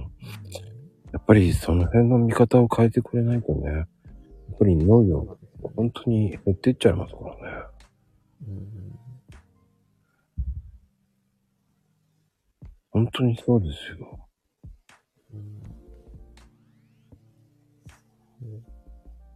ああ、やっぱり競走馬もそうなんだ。そうですね。競馬業界もそうですね。北海道の都市部の人たちは選ばないですね。馬産地行くとか、農家行くっていうのは。ただ、そう、本州から来られる人、あの、やっぱ北海道が憧れるとか、生き物が好きっていう方は、北海道に来て働いてくれるっていう、うーん。うん、I ターンってやつですかね。ターンではないのに I ターンですよね。そうですね。賃料も安いですからね。うん、そう。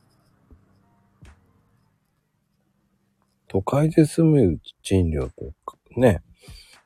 道内で住む賃料全然違いますからね。本当に違いますね。まあね。やっぱりマッチングって難しいですよね。就職の方の。そう。マッチングが難しい。最初のマッチングがうまくいって、あと、会社でいろいろあって退職っていうのはありなんで、ありっていうか、次につながりやすいんですけど、うん。最初のマッチングミスでいくと、働くこととか、その職業を選ぶこと自体が怖くなっちゃって、うん。うん次の仕事に就きにくくなるっていうのがあるので、おー。うん最初はやっぱりマッチングを上手にして、少なくとも何か一つスキル身について退職っていうところまでいけたらいいなとは思うんですけど、なかなか難しい。ですよね。やっぱり今人気がある仕事って何ですか？うーん。公務員ですね。やっぱりそうなんですかうん。安定ですね、この公務員の人気は。で、その次になると、まあでも、いろいろですね、今、人手が足りない足りないっていうことで、求人がいっぱい来てるのは、まあ、あの、自動車業界と、あと、建築業界。うんうんうん。そうですね。建築業界は本当に、建築とか、あ、そっか、建設か、建設業ですね。もうね、年齢が上になってますからね。そうなんです。若い人、本当減ってますからね。うん。もうね、補充できる人がもう年齢高いですからね。そう、そして、うん技術のその伝承がうまくいかないって、そう、だから今 AI とかロボットを使ってっていうようなのがどんどん開発はされてますけど、うんうんうん。うん。それでもやっぱり人の手じゃないとできないところもあるので、いやー、本当に大工さんもね、年齢高くなってますからね。高いんですよね。体験的にものづくりが減ってるんじゃないかっていうのは思ってるところありますね。うん。小中と振り返って、さっきの 包丁プラスチックっていうのがありますけど、うんカッターナイフとか持たせたくないっていう家庭が多かったり、もう小学校も鉛筆じゃなくて、まあ鉛筆だったとしても鉛筆削る気があって、カッターで鉛筆削るとかはしない、させないっていうのがあったり。ああ、そういう時代ですよね。ね、こ、小型なんでしたっけ？小型ナイフこうシャッシャって鉛筆削り、うん。鉛筆を削るとかが、なんかそういうので面白いと思うと、形が作っていく、できていく。かなあとは、なんでしょうね。公園とかで遊ぶ砂場の遊びとかも減ってるからとかですかね。まあね、あれはあの、猫ちゃんがね、うんちしちゃん、すよね。うんそうそう。北海道だとキツネがうんちしちゃうので。ああ、そうなんですか。そうそうそうそう。だから、キツネ余計というか、キツネが入らないようにネットして、遊ぶときに、えーネット外してっていうような公園もあったりします。へえ。あと面白いの、あ、面白いっていうか、北海道あるあるなんですけど、春先になるとですね、今度鹿の糞が大量にグラウンドに落ちてたりするところもあって、ええゆ雪解けとともにですね、鹿の糞拾いからするとかですね。へえ。だからまあ結局、そう、人の手が入らなくなってくると動物が入ってきて遊ぶ場所が少なくなったりとかう、んうんうん。うん遊び場所が少なくなると創造的、あの、外遊びがしなくなるから家遊びが多くなっちゃうし、うん。家遊びだと何かものづくりっていう体験がすごい少ないかなっていう感じがしてて、家遊びって大体ゲームが多いかなと思うんですけど、うん。うんもうね、スイッチばっかりですよ。うんそうそうそう。さ、売り棒って何ですかね？あのー、獅子、イノシシです。へえ、そう、どっちもいない。イノシシのことね、地方によっては売り棒って言うんですけど、へえ、あ、うイイノシシの子供ね、赤ちゃん。へえ、見てみたいですね。いやー、ちっちゃいのでも突進してくるから怖いですよ。いや、どっちがおっかないのキツネも突進してくるんですよ。危険ですよ。イノシシね、あの僕一回あの、お風呂入ってて、ガラスの方からこう、見てたら、うんコソコソって言ったら、突進してきたんですよ、イノシシが。うんすごい音しましたもんだって。へえ、死ぬかと思いましたよ、俺、風呂。そのまんま逃げましたけどね。そのまま番頭さん呼んで、イノシシが、つって。そのままなんかね、料理長が飛んできて、なんか閉めるとか言って閉めてましたよ。いい時にいましたね、とか言って、イノシシの肉あげますよ、とか言って、いやいやいや、と思いそっか。いや、ただ見たことがないからですね。一回見たらもう二度と見たくないとか思うんですけど。凶暴ですよ、あれ。あ、ちじみさん、こんばんは、はじめまして。あら、ちじみ。い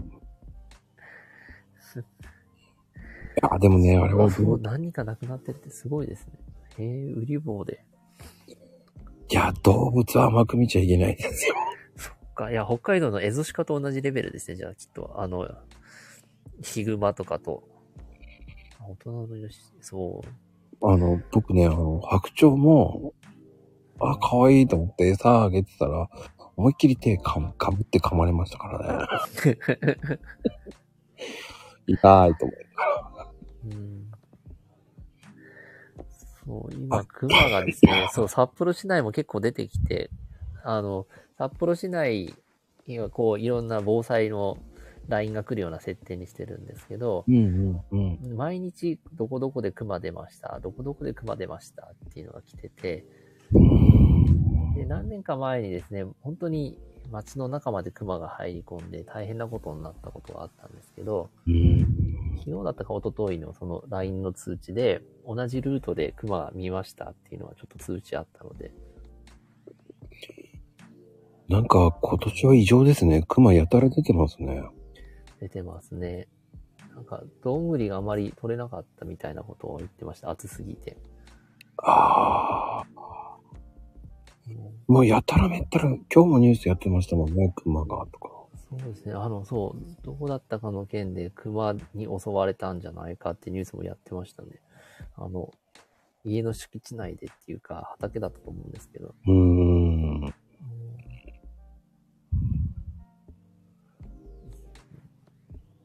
うん。当該になって襲うんだ。ヒグマはあんまり襲わないですよ。へえ。襲うのは、驚か、驚いた時とかですね。この急な距離になった時ですけど。そう熊のプーさん。熊のプーさん、なんか無理だ、いねえよ。まず黄色いね、黄色い熊なんていないから。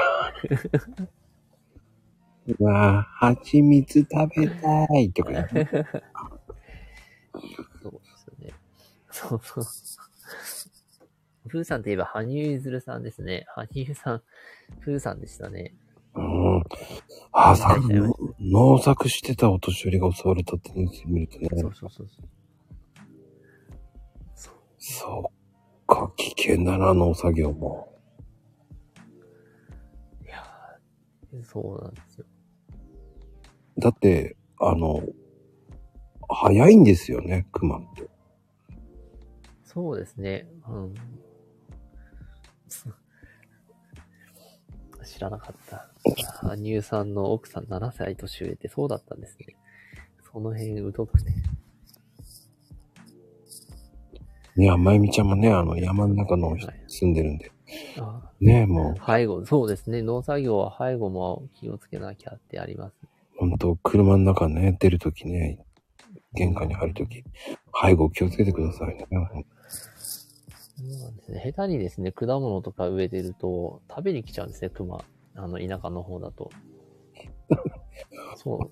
服に鈴、鈴？鈴はいいですね。じゃあ車にも鈴つけて、なんか新婚旅行かな？ガランガランガランってなっちゃいます、そうそうそう。まゆみちゃんちゃんと車にもつけてくださいね、鈴。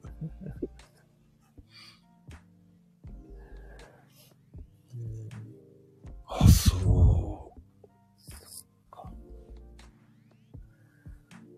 ん熊のエリアとかもあるんですかね、やっぱり。う。確かに宮崎って聞かないね。そうですね。九州に熊はいるんですかね。鹿かな、やっぱり。うんどうなんだろうんう。神戸はどっちかっていうとイノシシでしょ。うん。大阪は、さ大阪は熊出たって聞かないね。猿だよね、どっちかっていうと。やっぱ熊のエリアって言ったら東日本側なんですかね。うん。スキノワグマとかだと思うんですけど。で、イノシシを見たことがないので逆に西側なんですかね。猿とかも。猿は全、と北海道以外でしたっけね。うん。猿やばいですからね。普通に窓開けて入ってきましたからね、俺。あそんなに。すげえ一回パニックになりましたよ。マジ運転中やめてくれって感じですよ、本当に。賢いですね、やっぱり猿。あ、でも凶暴なんですね。凶暴ですよ。そんで、へえ一応止まったら、あの、窓から出ていきましたけど、ポテトチップスの袋持ってっちゃいましたもんね。マジか開けて食べてやがると思って腹立ちましたけどね。うんすんげえパニックになりましたけどね。すごいですよね。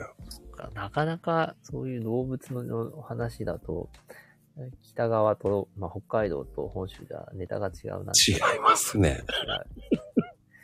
こっちだと狐と鹿が凶暴ですね。まあ、凶暴っていうか、会いたくないな。うーん。前、あれですね、家の物置の前に2頭の鹿がいて、どうしたんですか、その時。いや、あの、森へお帰りって言って、そのまま、あの、手を広げたらいなくなりました。な、ナウシカごっこしてみましそんなんでかいんだ。た。いや、たまたまですけど、すごいビビビってましたよ。角あったので、オスだな、王子か、ちょっと怖いなと思いながら。これ聞いた人真似すると思いますよ。森へお帰りって。絶対それ真似する人出ますよ、これ多分。そうですね。いや、でも、そう、エゾシカは大きいんですよ、本当奈良に行った時には、奈良の鹿は可愛いと思いました。ああ、奈良の鹿ね、あ木の皮食べ尽くしますかそうそう、木の皮は食べるのはエゾシカもそうですけど、大きさはやっぱり違うなって感じしましたね。大きかったです、本当に。大きいよ。いや、でもそう。いやそう、でもナウシカごっこです。そう、ナウシカごっこすれば、草食動物は何とかなるかもしれない。なんないよ。これで何かあったら大変なことになるよ。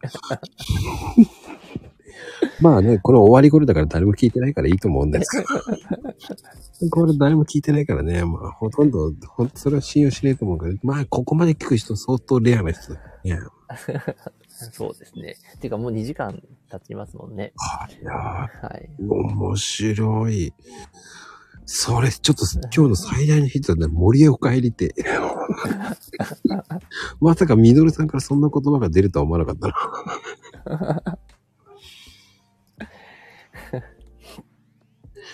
すっごい。いや、危険、危険、真似したら危険だよ、絶対。はい一致絶対やっちゃダメだよ。もう一致やりそうだよそ。してツイッターですよね。X はしてますよ。ぜひ、フォローお願いします。でも、森へお帰りとかの話してないですからね、X では。ぜひ、フてないですよォローお願いします。はい。まかなり真面目、真面目な、でも、こんな話したことないです。したことないですね。でもちょっと面白いな。た時々そういう、あの、ポストするのもいいかもしれないですね。森へお帰りですか？森へお帰り。今日の森へお帰りは鹿にやってみました。今日は、えっと、狐です。とか狐はやばいですからね。うん森へお帰りはしない方がいいですね。お襲ってくるんじゃないですか？いや、噛まれたらいい、あの、エキノコックスとかもあるし、そのあの、お腹空かした時に、何か、えっと、機嫌が悪いと襲ってきますからね。そりゃそうでしょう。はい。あ、そっか。アカウントはですね、あの、出てます、出てます。はい。えーっと、そう。スタイフのところから行けます。いや、でもね、狐の危険性ってね、触っちゃいけないんです、本当に。そう、はい、触っちゃいあの毛もダメなんですよね。ダメです。はい。だから、あの、ルールルルルルなんてやっちゃいけないです。あれこそやっちゃいけない。うんあんなのやっちゃいけないですからね。いやー、そう。まあ、いろいろやっちゃいけないことがあるなってとこですね。で、しかも、あの、エキノコックスってあの、ね、成虫って本当に知らない人多いですからね。そうそうそう。安全な狐っているんだろうか？どうなんでしょうね。いいなエキノコックスって言っても本当に10年とか20年ぐらい経って発症する寄生虫ですからね。うー。うんんあれって、その、北海道がだいたい年間で400人ぐらいになるんですよね。うんうんうん。年間？どうなの？わかんないけど。うんうん。まあ大体、あ、年間20人ぐらいか。ほとんど北海道の人ですもんね。そうなん。まあ、ごく稀に、あの、青森ですよ。そうですね。うん。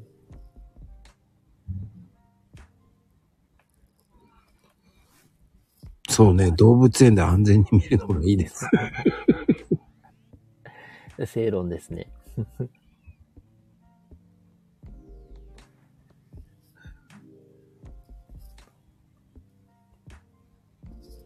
でもあれって犬もなりやすいんですよね。うーん、そうなんですね。そこまでは聞いたことない。それで本州にも行っちゃったとか。あー、なるほ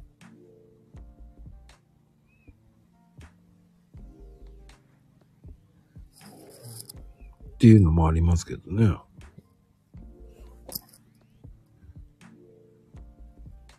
犬で感染する方もいますからね。ど。そうですね。うん。気をつけないというね、本当に。そうですね。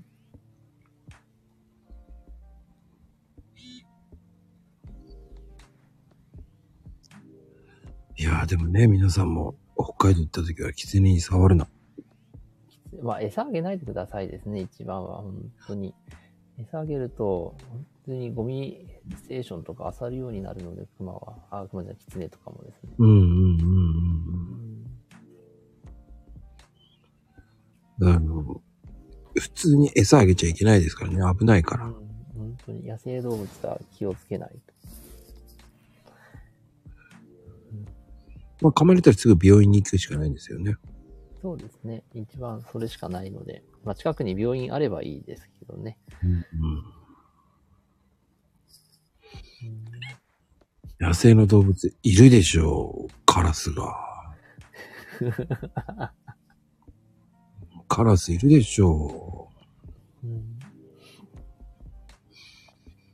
都会だからってか、あーカラスね、あーじゃないよ。カラスいるでしょ。気をつけてカラスも。カラスもね、賢いですからね。うん、賢い。うんいやー、僕のところはね、今ね、毎日深夜工事でね、もう寝不足ですよ。本当に。なぜかね、9時から工事が始まってね、本当にね、ここ、えー、もう、今週ずっとですよ。昨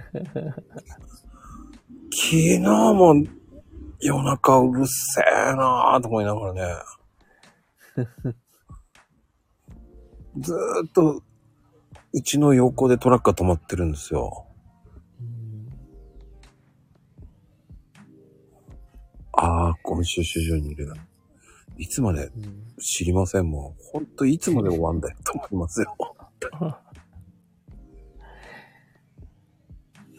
そうそう。いやー、とりあえず、一週間ぐらいで終わるって本当かよと思ってますけどね。うん